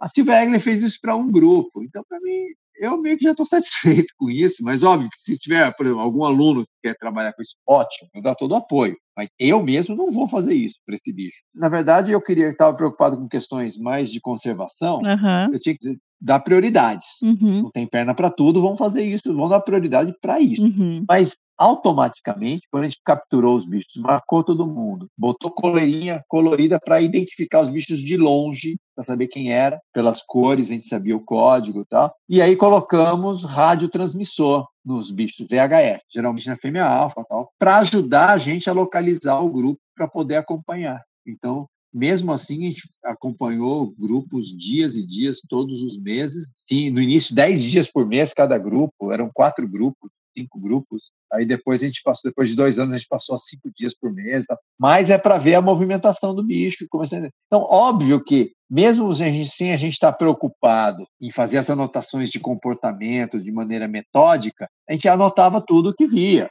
E essa convivência diária de todo dia, o dia inteiro, né? Das seis da manhã às, às quatro e meia da tarde, cinco da tarde, a gente acaba vendo muita coisa e vai acumulando conhecimento sobre história natural e comportamento dos bichos. Então, isso que eu te falei, ah, os bichos nunca brigam dentro da família, né? É de estar olhando para os bichos, né? Então, a gente não tem aquela coisa anotada direitinho. Uhum. Uma, a única coisa de comportamento que a gente tem que publicar é, é sobre o comportamento defensivo dos grupos. Que Eu, eu notei que sempre era do mesmo jeito. Uhum. Sempre ficava um indivíduo enfrentando a gente, né? No começo que os grupos não estavam habituados Habituados. ainda, eles ficavam sempre um indivíduo enfrentando o observador quando a gente pegava eles de surpresa e os outros fugiam. E aí a gente para economizar bateria, né, pilha para durar mais tempo, tal, do, do rádio, a gente desligava. Como a gente estava vendo os bichos, a gente desligava o rádio. E os bichos iam naquela direção ali, reto lá para trás. Falei, beleza, eles foram todos para lá. E aí esse um ficava olhando para a gente, enfrentando, e dali al- depois de alguns segundos, um minuto, ele ia também. Aí ele sumia do nosso campo de visão. E a nossa área era toda trilhada, né? A cada 50 metros, tudo quadradinho. Então a gente ia na direção que eles foram. Eu, né, comecei a perceber isso. Eu ia na direção deles e não encontrava os bichos. Eu assim, ué, Cadê? eles vieram para cá. É, eles são muito rápidos, né? Então, assim, um, dois minutos depois que você perdeu de vista, eles já podem estar 100 metros longe, sei lá. E você corre atrás. E aí já já já estão fazendo, estão na sua vida normal, né? Mas aí a gente ia atrás e eu falava, ué, não estão aqui, mas a gente já tinha ideia da movimentação deles, mas não encontrava. Aí eu ligava o rádio, eles não estavam naquela direção. Eles estavam numa direção 90 graus para o lado ou atrás da onde eu estava antes. Aí eu comecei a perceber que eles estavam me fazendo de otário sempre, né? Esse vigia ficava me enfrentando, me distraía. O grupo? o grupo todo fazia meia Olha lua, fazia meia volta pela floresta. E aí eu ia na direção que eles foram, mas eles fizeram a curva e eu ia reto. Tava uma, uma, uma enganada. Então, é, me dava um olé, né? Então, quer dizer, para o predador, o predador de baixo querendo seguir, eles vai seguir naquele rumo e eles deram uma curva e, o- e o predador passa reto. Olha, que fantástico. Que legal. Sem o rádio, nunca, a gente nunca ia perceber isso. Aí o que interessante era é falar, sempre é um. Aí eu comecei a prestar atenção quem era esse um. Como a gente colocava a coleirinha com bolinhas coloridas, e a gente tinha um código que era, como eram muitos bichos, a gente não sabia decoro no o, o, o código de cada um. Né? A gente tinha tudo anotado na caderneta. Dava para ver depois, né? Mas a gente colocava assim: quando for macho, vai ter uma bolinha azul. Uhum. A Damares ia adorar isso. né? É isso que eu ia falar, mas pô, tinha que ter trocado só pra fazer Dama- homenagem a Damares Damares. ia- é. Mas a gente botava uma bolinha azul no macho. Eu olhava e falava assim: olha, a maioria das vezes tem bolinha azul, esse cara que fica vigiando. Eu falei: será que é o macho tem essa função? Aí eu troquei ideia com todo mundo e falei assim: vamos anotar. Todo mundo anota quando acontece. Todo mundo percebeu. Realmente, eu, eu vejo que acontece isso. Então, anota quem é que está vigiando. Olha. E, em média, tinha quatro grupos, todo mundo marcado. né? E, em média, a gente viu que em torno de 75 a 85% das vezes era macho e era o mesmo macho Uhum. que vigiava. Ó, aí. Você vê que tem uma função ali, tem uma partilha né, Olha como é que vai percebendo, né? de É. tarefas ali. Muito louco isso. tá? E aí depois, olha, juntando as informações, né? A gente quando fez, levantou os dados demográficos, né? De quantos nascem, quantos morrem, não sei o que e tal, e, e associando isso com os dados das capturas, a gente começou a ver que os filhotes, quando a gente, como a gente pegou vários filhotinhos, tal, a proporção sexual é de um para um Ah, aham. nos filhotinhos. Nos adultos não é um para um. Eu tenho mais fêmea do que macho. Não chega a Hum. ser dois para um, mas é, é quase isso. Eu tenho mais fêmeas do que macho. E quem fica ali enfrentando o possível predador é macho. Se arriscando. Provavelmente eles se ferram mais, né? Sim. Isso que eu ia perguntar. É, eles devem devem estar. Provavelmente eles morrem mais, mais fácil do que, né, do, do que as fêmeas em função disso. É bem, bem provável, né? Gente, que loucura. é muito legal. Mas é um bicho estressado. Porque, na verdade, a gente estava falando disso, né? O Midas não é, o Midas é tranquilíssimo. Tanto que o grupo que a gente tem lá, que visita o nosso laboratório todo dia, a gente até capturou o grupo ontem, né? É, tá com nove indivíduos tal. A gente acompanha esse grupo desde o início do projeto. Faz capturas e recapturas, ou seja, faz 20 anos que a gente captura esse grupo, eventualmente, em, em alguns períodos a cada seis meses, às vezes uma vez por ano. Só agora esse, essa composição atual de indivíduos está um pouco menos estressada com a gente. Mas eles não ficam, eles, a gente põe banana para eles ali, eles vão lá, pegam a banana tá, e já se incomoda com a nossa presença. Olha que loucura. E será que na reserva também é assim? Na, na, em na, nessas áreas maiores? É, né? É, também. É até pior. Tanto na reserva Duca, às vezes a gente leva seis meses para conseguir capturar. Nossa. Mas eu te perguntar, a captura, eles dormem oco? Vocês pegam ele oco? Como é que é? Então a gente, a gente tem que atrair eles para uma serva de Com fruta, põe banana, faz ceva e tal. Aí vai trazendo eles para baixo. Quando, quando a coisa é muito difícil, a gente tem que botar lá no alto da árvore. Aí vai trazendo ele para baixo, aí eles descem. Aí a gente põe numa altura que a gente consiga manusear as Perfeito. gaiolas. Aí a gente, a gente vai acostumando eles com as gaiolas, tal, tipo tomahawk, né? Tá. Aí um belo dia a gente pega todo mundo, né? ou quase todo mundo, né? Às vezes a gente pega o grupo inteiro, às vezes a gente não consegue, às vezes tem bicho que a gente nunca consegue pegar. Mas mais estressado Tem ainda. bicho que né? às vezes a gente pega uma vez e aí faz várias recapturas e nunca mais pega o bicho, e aí de repente 10 anos depois a gente pegou. Qual que é o tempo de vida desses bichos? Olha, em, em cativeiro tem bicho que chegou a ter mais de 25 anos, mas isso é raridade e é no cativeiro, que é vida Sim. mansa, né? Uhum. A natureza é cruel. Estressadão. Na natureza, o, o mais velho que a gente já pegou, que a gente tem certeza da idade, Hum. é bicho com 11 anos. Uma fêmea que a gente pegou 10 anos e alguma coisa atrás, na verdade 11 anos atrás, e ela estava com menos de seis meses, ela tinha seis meses de idade, mais ou menos. A gente consegue, quando é jovem eu consigo estimar melhor a idade, né? Porque a gente já pegou várias. Uhum. A gente sabe quando o filhote nasceu e depois de alguns meses a gente pegou. Aí então a gente sabe a data que ele nasceu e, e estimou a idade. Aí a gente começa a pegar essa habilidade assim, de olhar para o bicho, ver quando está trocando dente e tal. A gente começa a fazer uma estimativa do peso com a idade e tal, do jovem. Depois Tá. que virou adulto, aí fica complicado. Mas quando a gente tem a idade quando ele era jovem, Você aí pronto. A partir dali, quando você recaptura, você sabe a idade dele exata, né? Exata não, mas um erro ali de algumas Sim. semanas, né? Já quando você pega a primeira vez, ele já é adulto, aí vai pela nossa experiência de pelo semblante mesmo e pelos dentes. É que nem pessoa. Você bate o olho e fala, esse cara aí tem 60 anos de idade, né? A gente sempre vai errar um pouco, mas... Mas acaba dá pra ter uma- Não, esse é jovem, esse daí tem no máximo 20 anos. O outro, ah, esse cara aí tem 40 anos. Uhum. Então, é, para os macaquinhos acaba sendo mais ou menos isso. A gente bate o olho e fala, esse bicho eu acho que tem uns 8 anos de idade, esse daqui deve ter uns 2. A gente junta a informação, né? Do Aham. rosto, semblante dele, os dentes, se estão desgastados, então, e uma glândula que ele tem aqui supragenital, que também nos ajuda a ter uma ideia se ele é um, um adulto jovem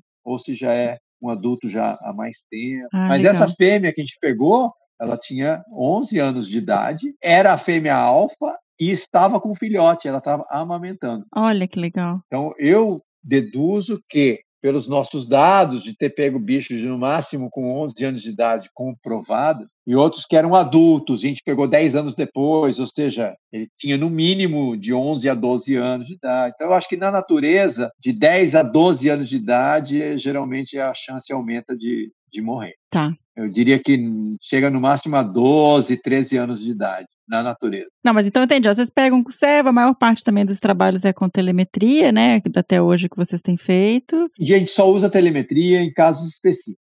Só se a gente precisar acompanhar aquele indivíduo por algum motivo. Eu estava tentando usar agora uns radinhos com GPS, que o pessoal lá do Mico Leão Preto, lá, a Gabi Rezende, está usando. Eu tentei usar, coloquei em um indivíduo, eu perdi esse indivíduo, ele sumiu do meu raio de ação, eu acho que ele morreu e aí acabou a bateria, eu perdi, aí eu fiquei com medo, porque é caríssimo. Mas eu tô com o equipamento aqui, aí ela me explicou como que ela tá usando, como que ela tá amarrando no bicho e tal, e eu tô tomando coragem para voltar a tentar usar esse, esse mate- Fazer de...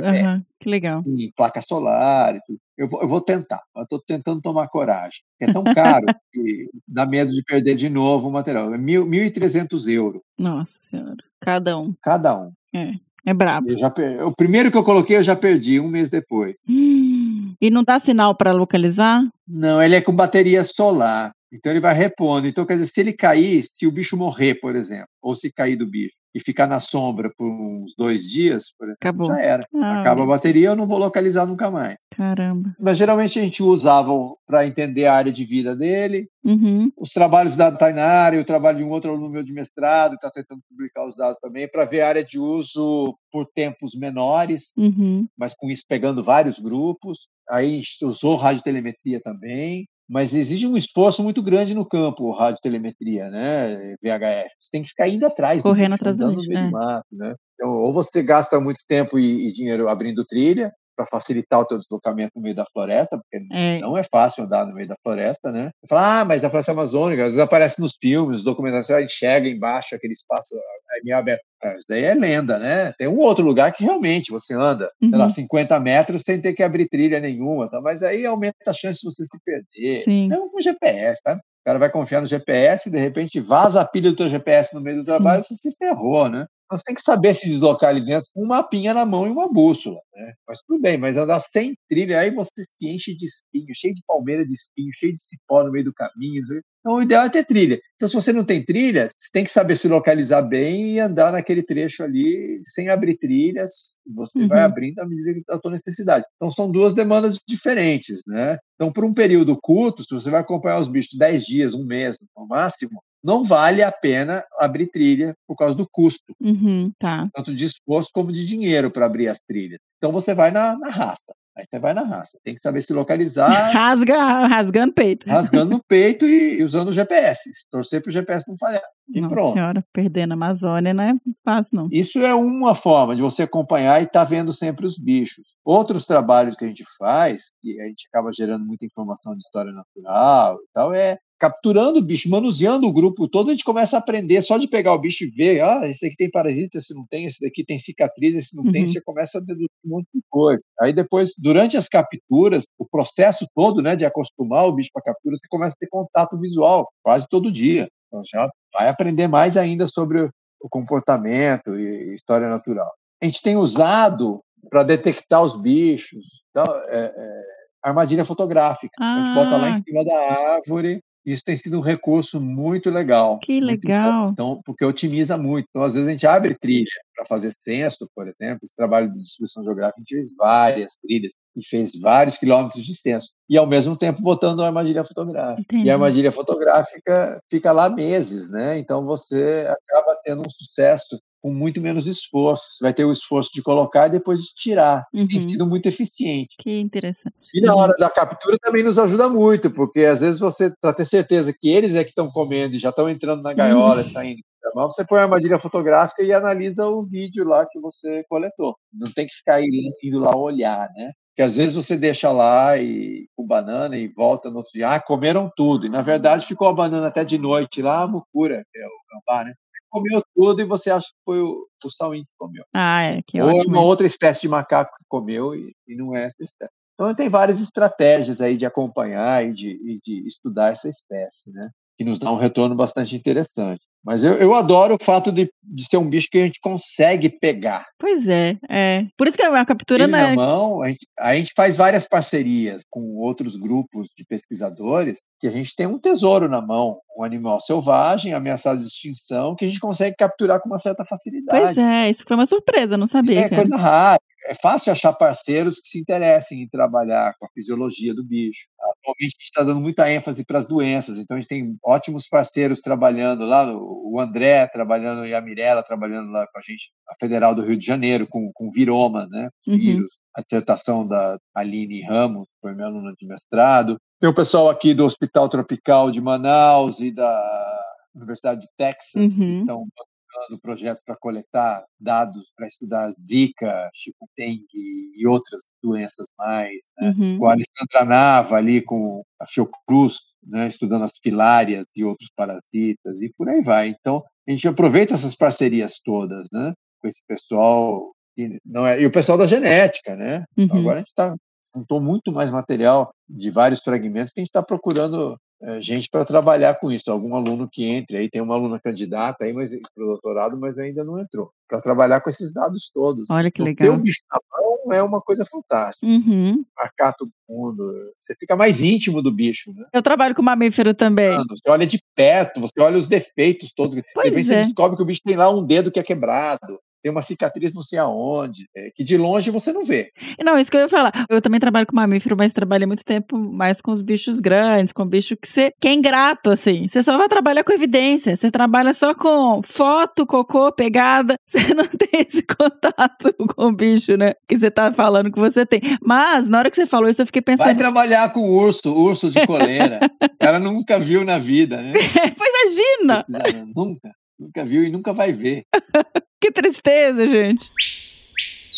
A gente já falou um pouquinho, né, dessa questão da fragmentação, da expansão. Aí vamos falar agora da expansão urbana, mas quando você mencionou que o bicho é fácil de pegar, me veio na cabeça se é fácil para os pesquisadores, é fácil para as pessoas talvez mal intencionadas, mal intencionadas também. Ele é usado de pet, Marcelo, esse bicho é um problema isso para ele ou não? Muito pouco. Eu não dou muita bola para esse, esse perigo. Existe. Todo ano chega ali para os CETAS também, que o pessoal do CETA do IBAMA é grandes parceiros ali, nossos, né? Todo ano chega, bicho que veio de cativeiro. E o que eu noto é o seguinte: eventualmente alguém pega um bicho adulto e tenta manter em cativeiro. Mas como não é um bicho dócil, O bicho que fala estressadaço. você pegar ele é. adulto, não é um bicho dócil, é um bicho estressado e tal. Eu acredito que os poucos casos que não foram denunciados, ou o cara desiste e acaba soltando, ou o bicho morre. Não, eh, raríssimos os casos de comércio desse bicho, de alguém estar vendendo. Tá. Rola também.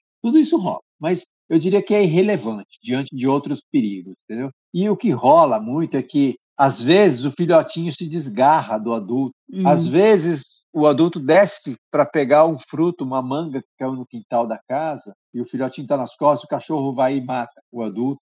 E aí fica o filhote ali dando bobeira, a pessoa pega e tenta manter em cativeiro. Tá. Ou o filhotinho cai e o grupo vai embora porque as pessoas chegam em cima, ai, caiu o filhotinho, aí achando que vai ajudar e Só- e só atrapalha, o grupo acaba se afastando e deixa o filhote para trás. Então a gente tem vários casos de filhotes que realmente, por algum motivo, ou porque levou uma, uma, uma trombada, foi atropelado o adulto, ou porque o cachorro matou o adulto, ou qualquer outro motivo, o filhote se desgarrou do grupo, ficou ali sozinho. E as pessoas pegam e a maior, eu diria que a maioria tenta entrar em contato ou com a gente, com o IBAMA, Procurar. com a prefeitura, para entregar o filhote. Ó, não sei o que fazer. Aconteceu tal coisa. Mas uma ou outra pessoa fica com filhote. E no, na área rural também é comum, né? O pessoal querer manter como pet. Acaba acontecendo isso e fica.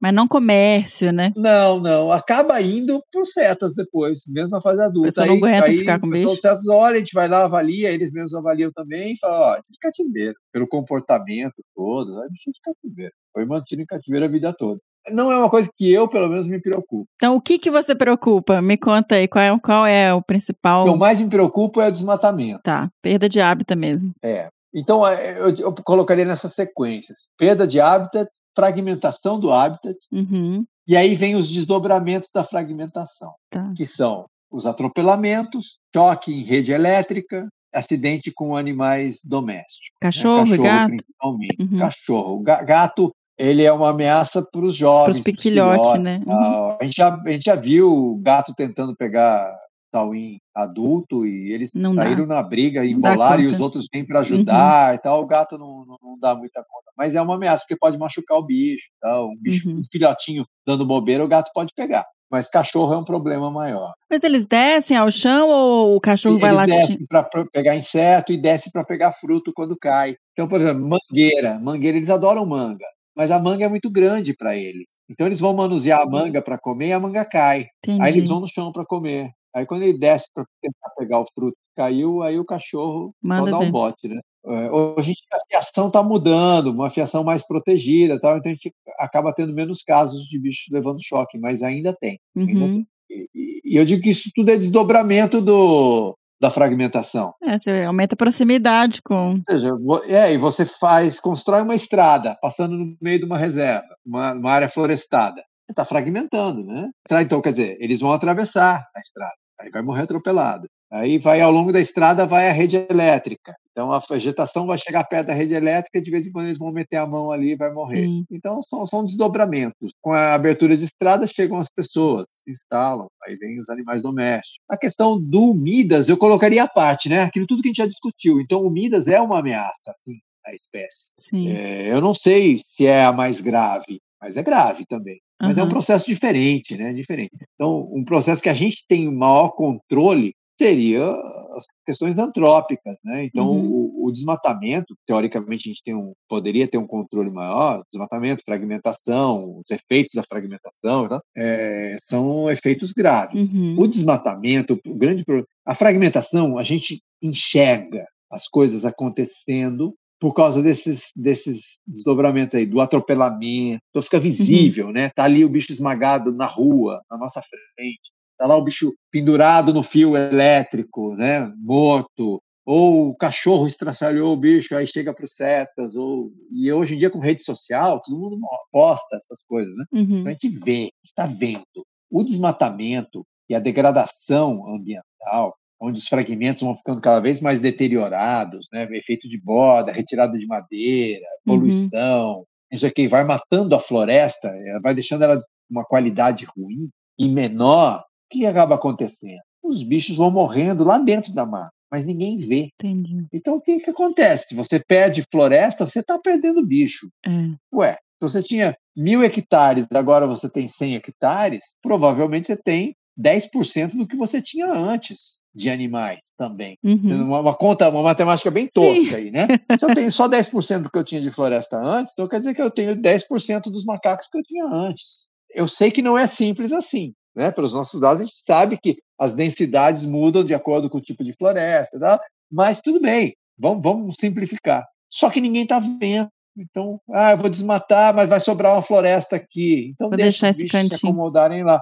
Mas é óbvio que isso é uma situação temporária. Se eu tinha uma área de tantos hectares que eu tinha dois grupos de salvinha ali dentro, e serve para qualquer espécie, né? né? Desmatei e deixei só metade dessa área, esses dois grupos vão ter que se acomodar naquela área ali. Então, uhum. Então, provavelmente, a capacidade de suporte não é para dois grupos, é para uhum. um grupo só. Então, eles vão se engalfinhar ali, e, ou mesmo que não briguem, vai faltar recurso, vai faltar comida, vai faltar abrigo. Sim. Eles vão ter onde, onde se esconder com, com, com eficiência. Então, o que, que, vai acontecer? Eles vão morrendo devagarinho, aos poucos. Então, o que antes eram dois grupos lindos, de 10 indivíduos cada grupo, agora, com o passar dos anos, eu vou começar a ter talvez um grupo com quatro indivíduos. É, perda de hábitat na, na escala de ameaças globais para a biodiversidade, né? É, é o principal, porque a, você desmatar, você tirou tudo. Você não tem o. Não, tipo, não, não é uma coisa que permite. Você simplesmente elimina tudo. Então você cortou ali, você zerou realmente o sistema, né? Você não. Acabou. É. Para a Amazônia, a gente fala muito em questão de manter floresta em pé, em todas essas políticas, né? Mas no caso, por exemplo, do projeto Sauim, aí já entrando um pouquinho nas ações que são executadas. Existe previsão de, sei lá, restauração de áreas? Ou vocês estão mais voltados para essa parte de tentar conectar os fragmentos? Pensando agora em estratégias para conservação. O nosso projeto começou, na verdade, com o foco de pesquisa. Como para atender a, a, demanda lá do, do edital, mas era pesquisa. Sempre foi o nosso forte, foi mais a pesquisa. Tá. Só que com o passar do tempo a gente começou a ter ações de conservação também. Mesmo antes do projeto Saúde de Coleira, eu já coordenava um viveiro de mudas dentro da universidade, que era voltado à distribuição de mudas, de frutíferas para as pessoas e tal. E aí eu fui mudando o foco. Quando, quando eu, assumi, eh, eu criei o projeto Saúde de Coleira, eu mudei o foco desse viveiro para restauração Perfeito. de áreas degradadas uhum. né, e enriquecimento de áreas que estavam precisando também. Uhum. E também uma terceira vertente aí desse viveiro, né, entre outras, que não tem a ver com o projeto, formar mudas de espécies que facilitam a conectividade. Tá. Então, tem algumas espécies que eu adoto que, em função da sua arquitetura de copa, uma copa mais espalhada, que vai lá para cima e espalha a copa, ela facilita para você conectar dois lados de uma rua, por exemplo. Uhum. Então, eu uhum. tenho um fragmento sendo de floresta que foi cortado por uma rua. Ou um, um, igarapé, né? um riacho que tem a sua mata ciliar, mas tem uma rua que passa ali uhum. e está cortando é,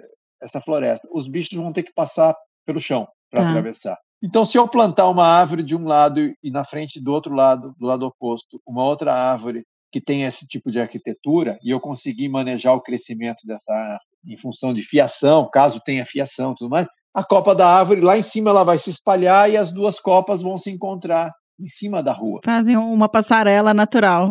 Uma coisa que a gente fez isso lá com os, na BR-174 com os índios Waimiri Atruari. Eu levei essa proposta para eles tal, e aí os indígenas adotaram isso e começaram a deixar as árvores crescer na beira da pista e, e tem vários túneis formando. E aqui no campus da UFAM está fazendo isso também, há vários anos tentando fazer essa, essa conexão. A entrada do campus já está conseguindo, em alguns pontos as árvores estão se contactando lá na Copa. Então, uh, aí essas árvores, não é qualquer árvore, né? Então tem que ser espécies que têm esse tipo de arquitetura. Então Perfeito. o viveiro também serve para isso. Mas a gente produz, 99% das espécies que a gente produz muda são espécies nativas da nossa região, né? uhum. né? ou pelo menos amazônicas, mas a maioria é da nossa região. E a, uma boa parte dessas espécies são espécies que produzem fruto para o salmão de coleira. Ah, que ótimo. Então a gente uhum. faz um enriquecimento, a gente faz, tenta fazer uma recuperação. As áreas que estão muito degradadas, que não tem nada de vegetação, aí a gente faz um, um consórcio de espécies mais diversificado, tal, dependendo da situação da área, uhum. para recuperar essa área. Áreas que já existe uma vegetação, mas está muito degradada, tem muitas clareiras, tal, aí a gente já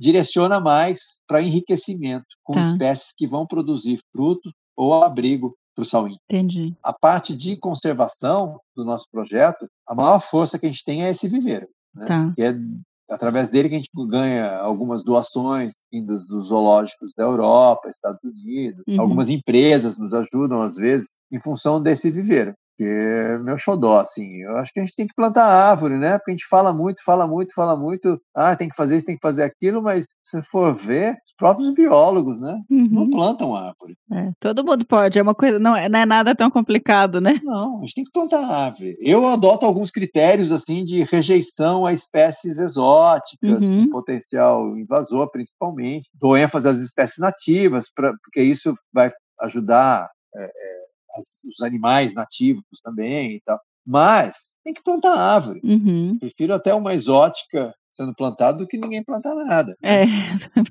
é melhor que nada. Que plantar né? árvore. Uhum. E a outra vertente que a gente já vem adotando já há alguns anos também é, é a construção de passagens de fauna. Uhum. Eu vi lá que vocês têm bastante. É. Superior. E, e, e, aos poucos a gente está enchendo a cidade com essas passagens. E atualmente começou pelo campus da universidade, né? A gente começou a ver que dá certo tal. Lá no nosso Instagram, nosso Facebook, tem uns filminhos que a gente conseguiu dos bichinhos através das passarelas. E, e, e, a cada vez que eu vou construindo, eu vou alterando o nosso projeto, tentando simplificar ao máximo e aumentando assim a otimização, né, entre eficiência e custo. Sim. Ótimo. E agora, esse ano, por sorte, a gente conseguiu um novo secretário de meio ambiente aqui do município, né, muito acessível, o Stroski e a sua equipe toda, né, o Davidson e outras pessoas lá dentro da, da Secretaria de Meio Ambiente, a gente está conseguindo uma parceria muito boa para plantio dessas mudas que só eu tenho, algumas espécies aqui nativas, os viveristas não têm, porque eles cultivam coisas comerciais, uhum, né? claro. E mais fáceis de serem trabalhadas, né?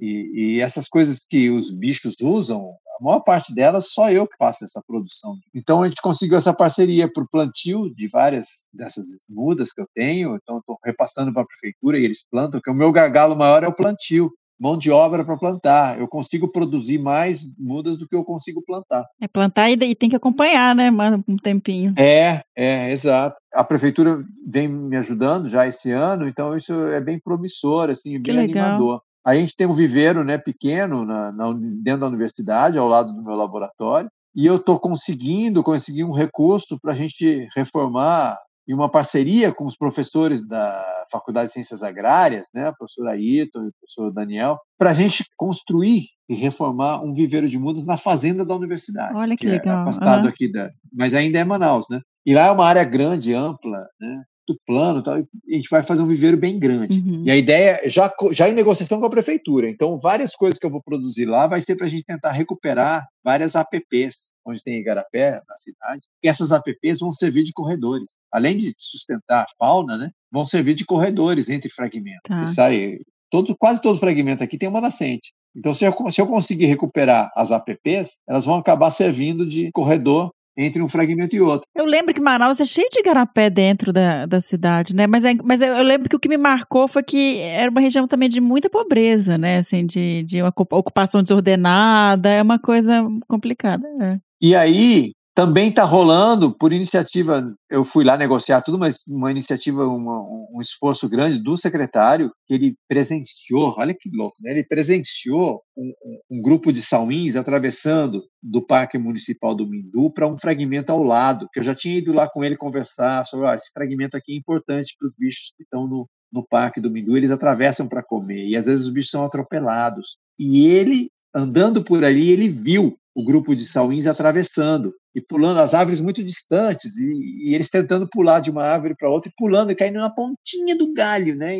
Mas de vez em quando eles atravessam pelo chão. E ele viu aquilo, ele me ligou na hora, ele falou assim, professor, não tem como a gente botar uma passagem aqui? Eu falei, pô, esse é o lugar que eu tava falando. Tem como a gente botar uma passagem de fauna aqui? Ô, gente, você que fez isso, você empurrou o grupo, vai, não, não é possível, que ótimo. Encomendado, né? Gente deixou amarrado. Ficou lá no, no, acompanhando, que ótimo. Aí, ele, ele, na hora, ele mesmo se animou com a história, né, de ter presenciado aquilo, né, aquele risco todo para os animais. E aí eles correram atrás, arrumaram parcerias com duas indústrias, que aí eles me ligaram e falaram assim, professor, o que, que dá para fazer com tantos mil reais aqui? Né, dá para fazer as passagens? Falei, ah, dá para fazer isso, isso, isso. Eu falei, mas é o seguinte, eu tenho um recurso de doação, vocês entram com o custo dos postes instalação dos postes, e eu entro com o resto do material. Aí beleza, aí eles se animaram, aí a concessionária de energia elétrica ajudou também na instalação. E exatamente ontem eu estava acompanhando a instalação de um dos postes dentro do campus aqui da universidade e eles eh, instalaram postes para a gente construir mais três passagens. Ai, que bom! Uma dessas passagens eu não sei quando que os bichos vão usar. É uma área muito degradada, tal. então a gente vai fazer uma coisa assim: a passagem vão aproveitar a oportunidade, já vai estar tá feita a ponte lá. Aí eu vou ter que cultivar trepadeiras para estimular os bichos a usarem, vou ter que fazer um enriquecimento dessa APP que está muito degradada para os bichos começarem a usar daqui a um tempo, nem que seja daqui a um ano, dois anos, mas eles vão começar a usar procurando, seguindo a trilha de árvores frutíferas que a gente vai colocar. Então vai ser um trabalho meio longo prazo, mas as outras áreas eles vão usar rapidinho. Acho que questão de semanas ou meses eles vão estar tá usando essas passagens aí o Saúl de Coleira ele tem um plano de ação só para ele, né?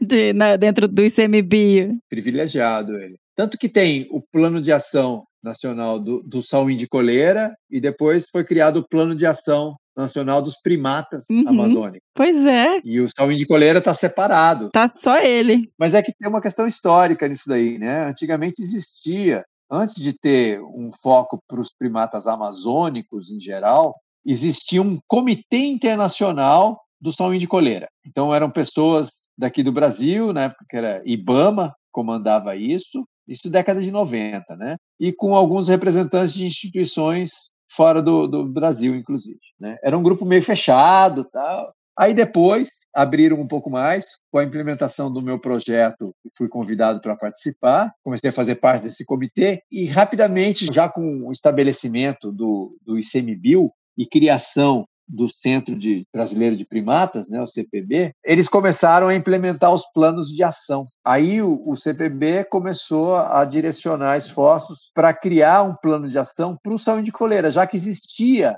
essa comissão internacional do salão de coleira. Então aí foi um passo, né? É, essa comissão internacional, esse grupo aí já diria assim foi um facilitador, né? Para e um estímulo para se criar um plano de ação.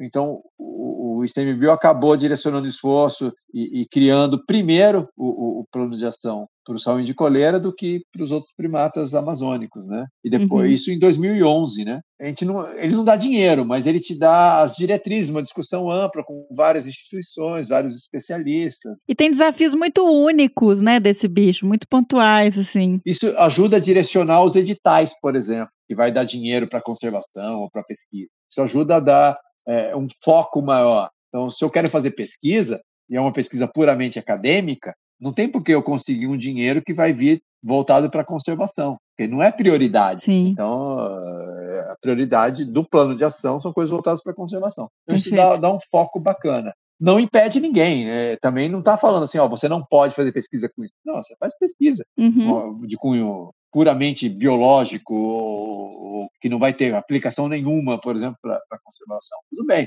mas se você está pleiteando dinheiro para conservação, as pessoas que vão dar o dinheiro, que vão financiar as pesquisas ou vão financiar as ações, okay. elas têm uma, um documento oficial para se basear. Fala assim, ó, isso daqui já foi discutido. Uhum.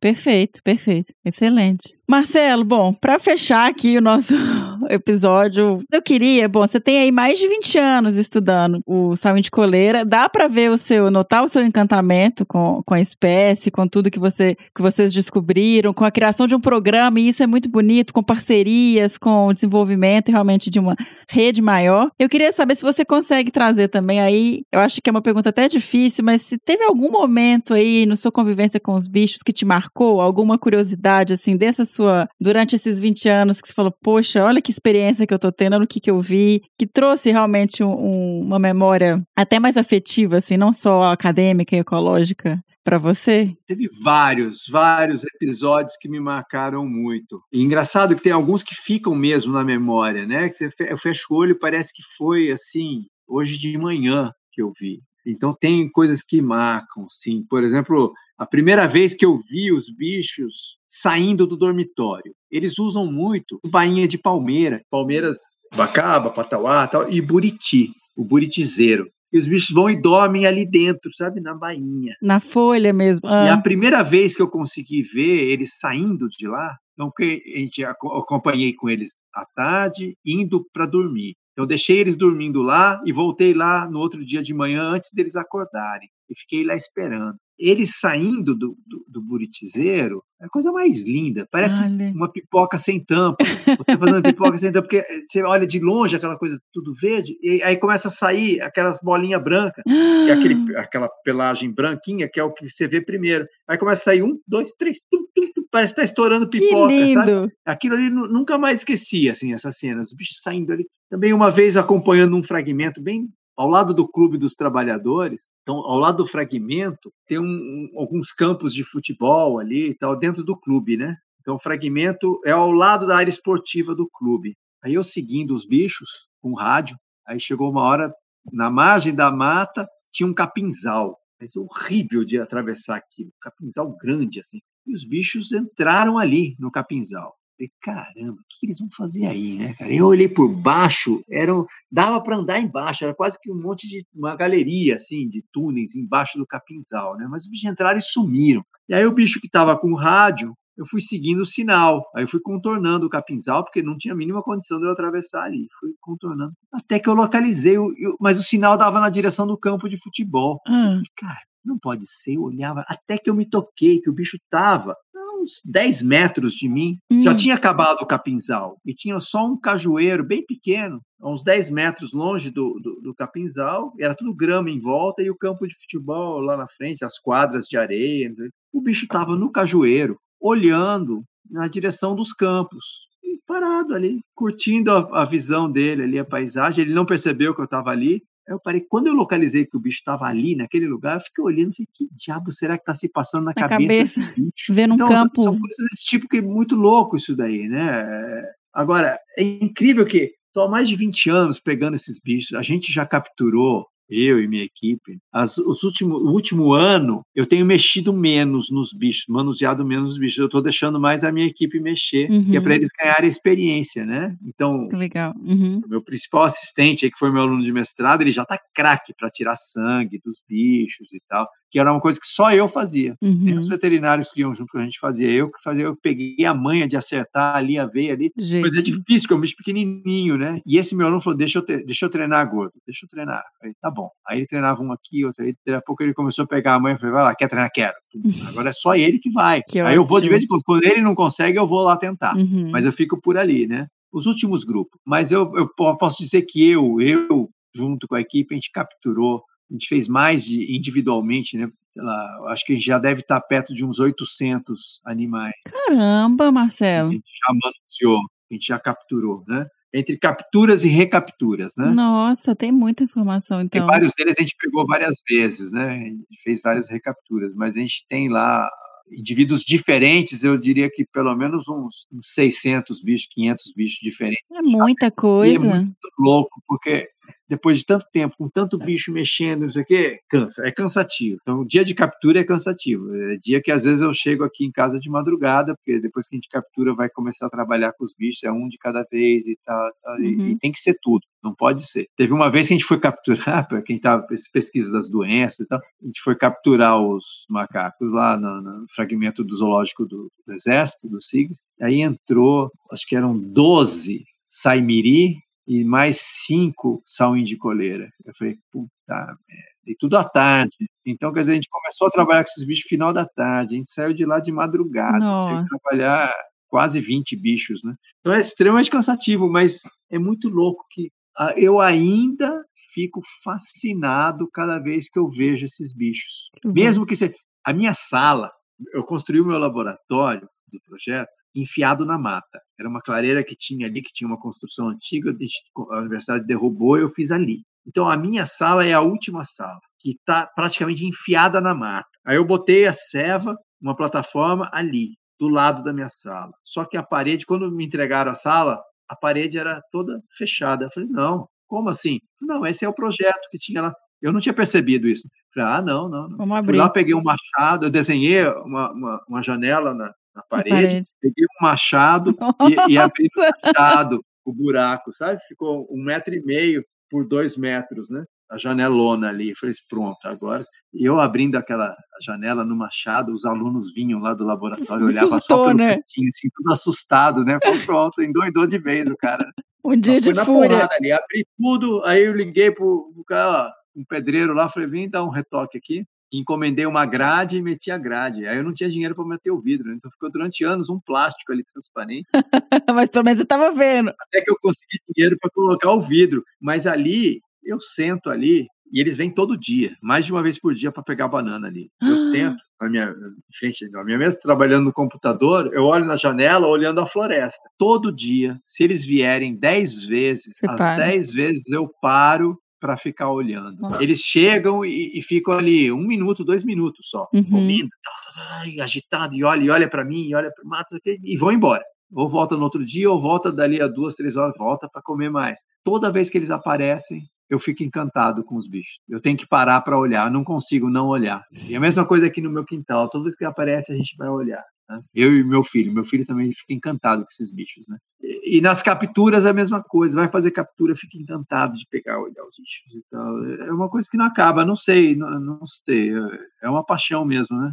É. Mas não só por eles, qualquer bicho, né? Eu fico encantado. Mas eu, eu criei um carinho especial mesmo por essa espécie, né? E E tá aí lutando pra conservá-la. é o que eu falei, a gente acaba, acaba sendo o projeto da nossa vida, né? Porque é uma luta em glória, né? Na verdade. Uhum. Mas na vida eu sempre perdi mais do que ganhei, né? Sempre, né? A gente sempre, todas as batalhas que a gente faz, a gente mais perde do que ganha, né? O que a gente tem que se apegar é que às vezes que a gente ganha, tem que dar o devido valor, né? Que é o que faz a gente continuar. Então, eu acho Perfeito. que essa batalha de preservar, de conservação, é uma luta muito, muito ingrata, muito inglória e para algumas espécies mais ainda. Então, o caso do saúde de coleira aqui, especialmente na área urbana de Manaus, é uma luta em glória. Então, eu traço estratégias pensando assim: a gente vai perder muito ainda. O que a gente tem que fazer? Agir rapidamente para que alguns dos lugares que hoje não tem o bicho porque é muito degradado, daqui a 5, 6, 10, 15 anos, passe a ter condições de servir como corredor, passa a ter condições de abrigar um grupo aqui, outro grupo ali, e aí a gente vai batalhando para que os grupos que existem permaneçam alguns desses grupos nos, nas áreas que são mais protegidas, Uhum. para haver uma recolonização no futuro, para haver um mínimo de grupos que consiga se manter na cidade e as pessoas consigam continuar tendo esse contato.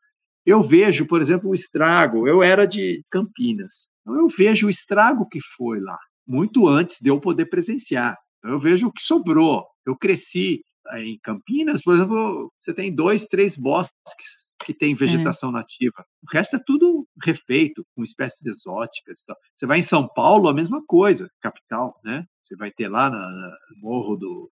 Tem uma antena lá, esqueci, na entrada de São Paulo, aí depois você vai ter a região do Jardim Botânico, que é ao lado do Jardim Zoológico, que você vê que tem bosques, mais um ou outro bosque ali com floresta nativa. É o que sobrou. Aí o pessoal fica tentando reconstruir, reconstituir. Eu penso que Manaus ainda dá tempo de não deixar acontecer isso. Ainda Tá. dá tempo de salvar vários dos fragmentos. Eu sou pessimista em relação a tudo que tem hoje a gente vai salvar. Isso eu tenho certeza que não dá, porque já está na mão das construtoras. Já Boa foi. parte desses fragmentos já está na mão das construtoras. Então, o que, que a gente tem que fazer agora? Agora, minha, meu quebra-cabeça aí é tentar ver o que, que vai sobrar, é tentar ver se os políticos mudam a legislação para que sobre um pouco mais e fazer essa restauração e conexão antes que esses fragmentos desapareçam de vez. Porque senão o que vai acontecer é que você desmata tanto que vai sobrar um pouquinho só e esses grupos vão morrer isolados, sem a oportunidade ou, ou áreas enriquecidas para eles poderem usar e se reajustar. Então a gente está correndo contra o tempo, o tempo todo, né?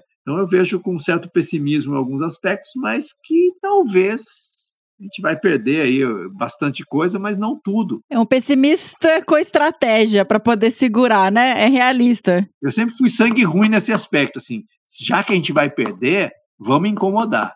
Isso- é, Não vai perder fácil, não. Não vai levar de graça. não vai ser de entendeu? mão beijada, né? É. Não vai ser fácil, não. Uhum. A gente não vai entregar de qualquer jeito, não. A gente vai brigar e encher o saco até o final. Exatamente. Vai ter uma pedra ali no sapato. né? É. Eu acho que a gente, a gente tem condições de mudar o rumo. Eu acho que já está mudando o rumo. Você acha? Ai.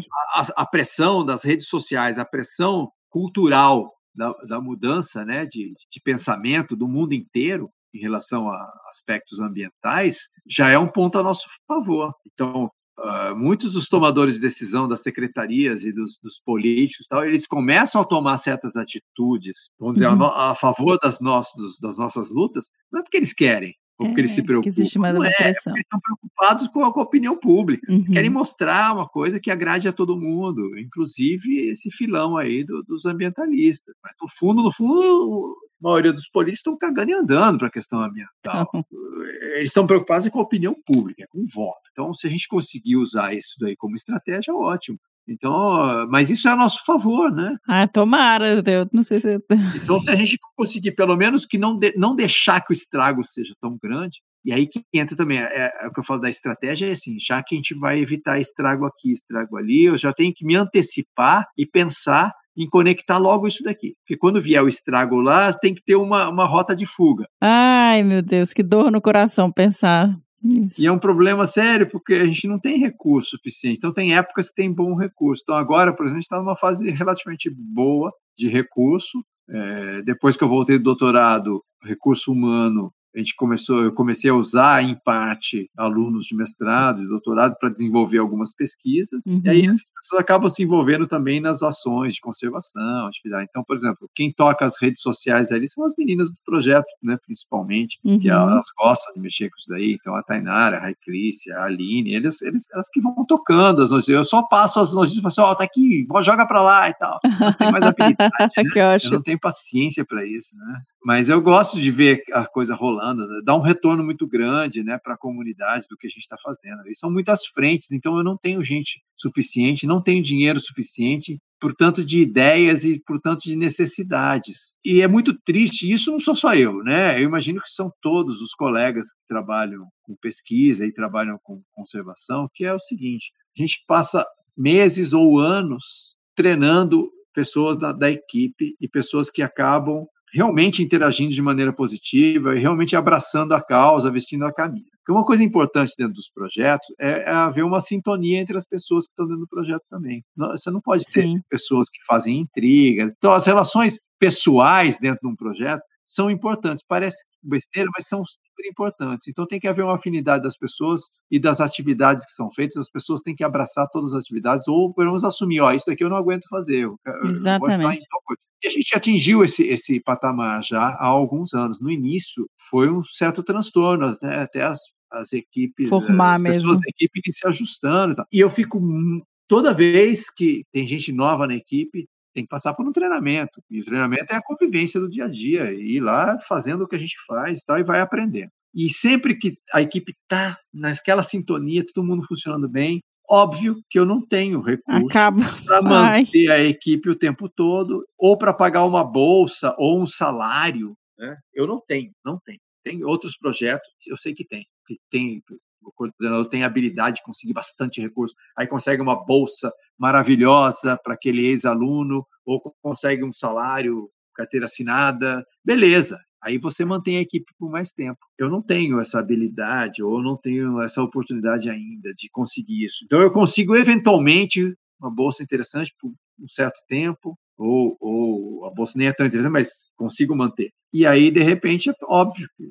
a pessoa tem que buscar o que é melhor para ela, vai ter que buscar um, um emprego não sei aonde, um concurso aqui, uma consultoria fantástica que surgiu para ir não sei para onde, e aí a equipe se desfaz. Então, é, isso é uma coisa que eu nunca falei para ninguém, mas é que cada vez que eu tenho alguém da equipe que estava se dando bem, que trabalha bem, que foi bem treinado, que aprendeu e trabalha com coração ali na equipe e fala assim, ó, eu vou sair, eu vou para outro projeto, ou eu vou para arrumar um emprego, ou eu vou fazer o concurso não sei aonde. Falo, putz, eu não posso nem torcer contra, né? Muita maldade, né? Muita maldade. Eu não posso nem torcer contra. Puta merda. Aí me dá uma tristeza tão grande. Falo, putz, por que, que eu não consigo dinheiro para manter essas pessoas, a equipe aqui para a vida inteira, né? Para formar um time mesmo de longo prazo. Porque eu vou ficar ali, né? Porque eu sou professor da universidade, eu vou ficar ali a vida inteira, mas até me aposentar. Mas a equipe é, é um transtorno. Então, cada vez que eu tenho um membro da equipe desse naipe aí que sai, me parte a alma e me dá uma insegurança muito grande. Uhum. Eu falo, meu Deus do céu, onde que eu vou arrumar outra pessoa igual? Uhum. Mesmo que eu arrume, que tempo eu vou levar para treinar pra essa preparar. pessoa? Eu vou ter um intervalo aí de que vai cair a nossa produção de ações, atividades. E se eu ficar sem ninguém? Nunca aconteceu, mas às vezes acontece ter uma equipe extremamente reduzida. Fala, putz, vida. Então, quer dizer, e aí? O que, que eu vou fazer? O que, que eu vou fazer sem essas pessoas na equipe? Eu vou conseguir fazer eu mesmo, sozinho, tudo? Óbvio que eu não vou conseguir. Eu vou ter que reduzir as coisas que são feitas. Eu vou ter que fazer, voltar a fazer coisas que eu já não estava mais fazendo, que é essas pessoas é que estão fazendo agora, né? É, ou seja, eu vou ter que retroceder muito, cara. Me dá uma tristeza muito grande ver a, a, a minha equipe muitas vezes se desmantelando. Por outro lado, quando ocorre isso, mas essas pessoas foram dali para uma situação melhor, eu fico muito feliz, pessoalmente, né? Que essas pessoas tão boas né, em vários aspectos, conseguiram progredir e muito em função do nosso projeto, da nossa convivência. Formando pessoas, né? É, para conservação. Eu imagino que deve ser a mesma sensação de ter filho indo embora, né? Ah, eu vou morar na Austrália, eu vou para a Austrália. Fala, puta, ferrou-se. Né? Socorro. Mas é, isso é uma coisa que a gente não comenta muito aqui, mas que você trouxe que é, é importante essa questão da, de conseguir manter uma equipe, de formar, porque você está formando pessoas e isso é maravilhoso para o mundo, para conservação, mas ao mesmo tempo você está sempre tendo que renovar a equipe e isso tem um, um custo também, né? Essa renovação é, é péssima para o projeto. Uhum. Olha que Então, loucura. deve ter o lado bom também, de ter mais convivência.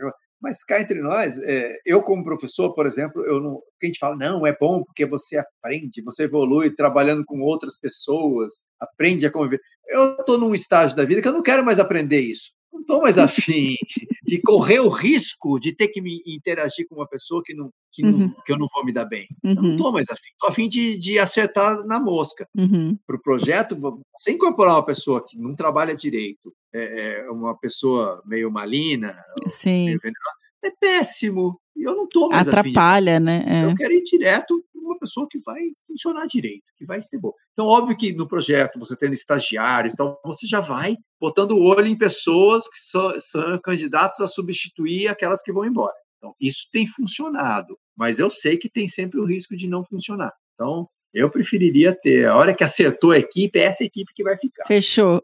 Mas eh, não é a nossa realidade, infelizmente. Ah, mas ó, temos muito estudante escutando, então, gente, fica de olho também, oportunidade. Então. É, aquela coisa, vezes, trabalho tem muito, É. né? Emprego. Correr atrás de recurso, que aí começa a história, né? Marcelo, brigadíssimo por, né, por todo esse papo maravilhoso, por ensinar pra gente tanto aí sobre os Sauim e também sobre a trajetória de um programa de conservação e ah, os desafios. Foi muito, muito legal. Muito legal a gente poder conversar também da, da realidade, né? É, Dos bastidores, né? exato. E às vezes a gente olha os projetos e os programas, olha que maravilhoso, que lindo. os E vira e mexe, tem gente que se candidata, ah, eu quero trabalhar com vocês, quero ver se você tem uma bolsa. As pessoas olham de fora e imaginam uma coisa, né? Não vamos ver. E vê as ações, vê as coisas bonitas. As coisas feias só vai ver se entrar. Né? Se chegar lá perto, aí vai ver todas as dificuldades, todos os problemas, problemas de dinheiro. Isso eu sei que todos os colegas que trabalham com pesquisa e conservação não pode nem contar para os parentes, né? O quanto que põe de dinheiro do bolso É verdade, isso é. para a coisa não parar. Ai, meu então, Deus, teve é anos que às vezes eu tive que bancar a bolsista para não parar. Então a gente tinha um projeto da fenologia, por exemplo, das plantas. Acabou a bolsa. Eu falei, putz, segurou as pontas sozinho. Isso daí, eu vou ter que manter a bolsa da técnica. Eu mantive durante dois anos, pagando o bolso do, do meu salário para o pro projeto não parar. Até eu conseguir dinheiro de outro lugar e tal. Porque é aquela coisa, você tem esperança, você fala assim, putz, vai ser só um intervalo. Mas esse intervalo, se você é, é frio e calculista, você fala assim, não, acabou, acabou. Uhum. Pronto, eu fiz o que deu para fazer. É Acabou aqui, difícil, acabou. né? Mas eu falo Uhum. assim, putz, se eu conseguir dinheiro, eu fecho tantos ciclos de Uhum. observação, consigo fazer isso, consigo fazer aquilo. Aí você fala assim, putz, Ah, só que para isso eu tenho que superar esse intervalo aqui, que eu estou em negociação, quem vai dar o dinheiro, tá? eu vou ficar aqui um ano sem dinheiro, eu vou deixar morrer esse um ano? Não vou. Aí eu pego Não, o banco. Ai, meu Deus, aí é brabo, Isso é hein? todo mundo que trabalha, né? A maior parte das pessoas, todo mundo não, mas a maior parte das pessoas acabam fazendo isso. Eu falo lá que eu tenho uma. Boa parte dos gastos que eu faço no meu bolso, eu pego recibo, nota e vou guardando, né? Uhum. Vou guardando. Eu tenho lá umas duas pastas amarelas lá que eu guardo no arquivo morto lá, que Seus- até medo de abrir É, aquilo e fazer fazer as as contas, contas. fazer as Nossa, somatórias. Eu é. acho que eu compro um apartamento de Você luxo. chega naquele seu primeiro orçamento lá que você ganhou. Nossa senhora, eu não quero nem olhar esse negócio. Ai, tá doido. Que Marcelo, agora vai dormir pensando nisso, né? É, não, eu pensei várias vezes já. Mas, ó, no meio disso tudo aí tá saindo projeto e tá conseguindo as coisas, né? Então vamos, continua insistindo aí um pouquinho mais, mas para de pagar tudo, pelo amor de Deus, senão é, não dá, né? Não dá. Obrigada, Marcelo. Eu que agradeço a oportunidade aí. Parei, pensei, quase travei. Será se devo vir mais uma vez? Será se eu vou acertar de boa? O som do que bicho é esse? Se eu errar, Miriam perdoa. E esse foi o Que Bicho é Esse sobre o Saguinus bicolor, né? O sauim de coleira. Espero que vocês tenham gostado. Eu não li, gente, e-mail no começo do episódio hoje, esqueci de mencionar isso, porque ficou um episódio realmente muito extenso. E é uma série diferente, especial, vocês já vão meio que saber quais são os bichos, né? Eu vou postar logo mais. Então, Durante esses episódios a gente não vai ter leitura de e-mails, mas por favor, continue escrevendo. Eu adoro e eu vou guardar esses e-mails pra gente poder ler em uma outra oportunidade, combinado? Bom, agora é hora de tocar o bicho do próximo episódio. Roda aí. Lembrando que se você souber ou desconfiar ou tiver até uma curiosidade sobre o bicho que a gente acabou de tocar essa vocalização, mande sua resposta para bicho@desabrace.com.br. Nos siga nas redes sociais, no Facebook em Desabraçando Árvores Podcast, no Instagram em arroba Desabrace e no Twitter também em arroba Desabrace. Siga os nossos podcasts no Spotify, na Amazon, no Orelo, na Apple Podcasts, no Google Podcasts, no Castbox, no Deezer, onde vocês preferirem. Nós estamos em todos os principais agregadores de podcast. E caso vocês gostem da nossa iniciativa, gostem do projeto e queiram apoiar, vocês podem doar a partir de um real pela plataforma do Apoia-se em www.apoia.se barra desabrace ou através de doações pontuais pelo PicPay em arroba desabraço, ok? Então até o próximo Que Bicho é Esse? Não faço ideia do que isso seja, mas mande um e-mail e não devolverá. Mais um produto com a edição Senhor A.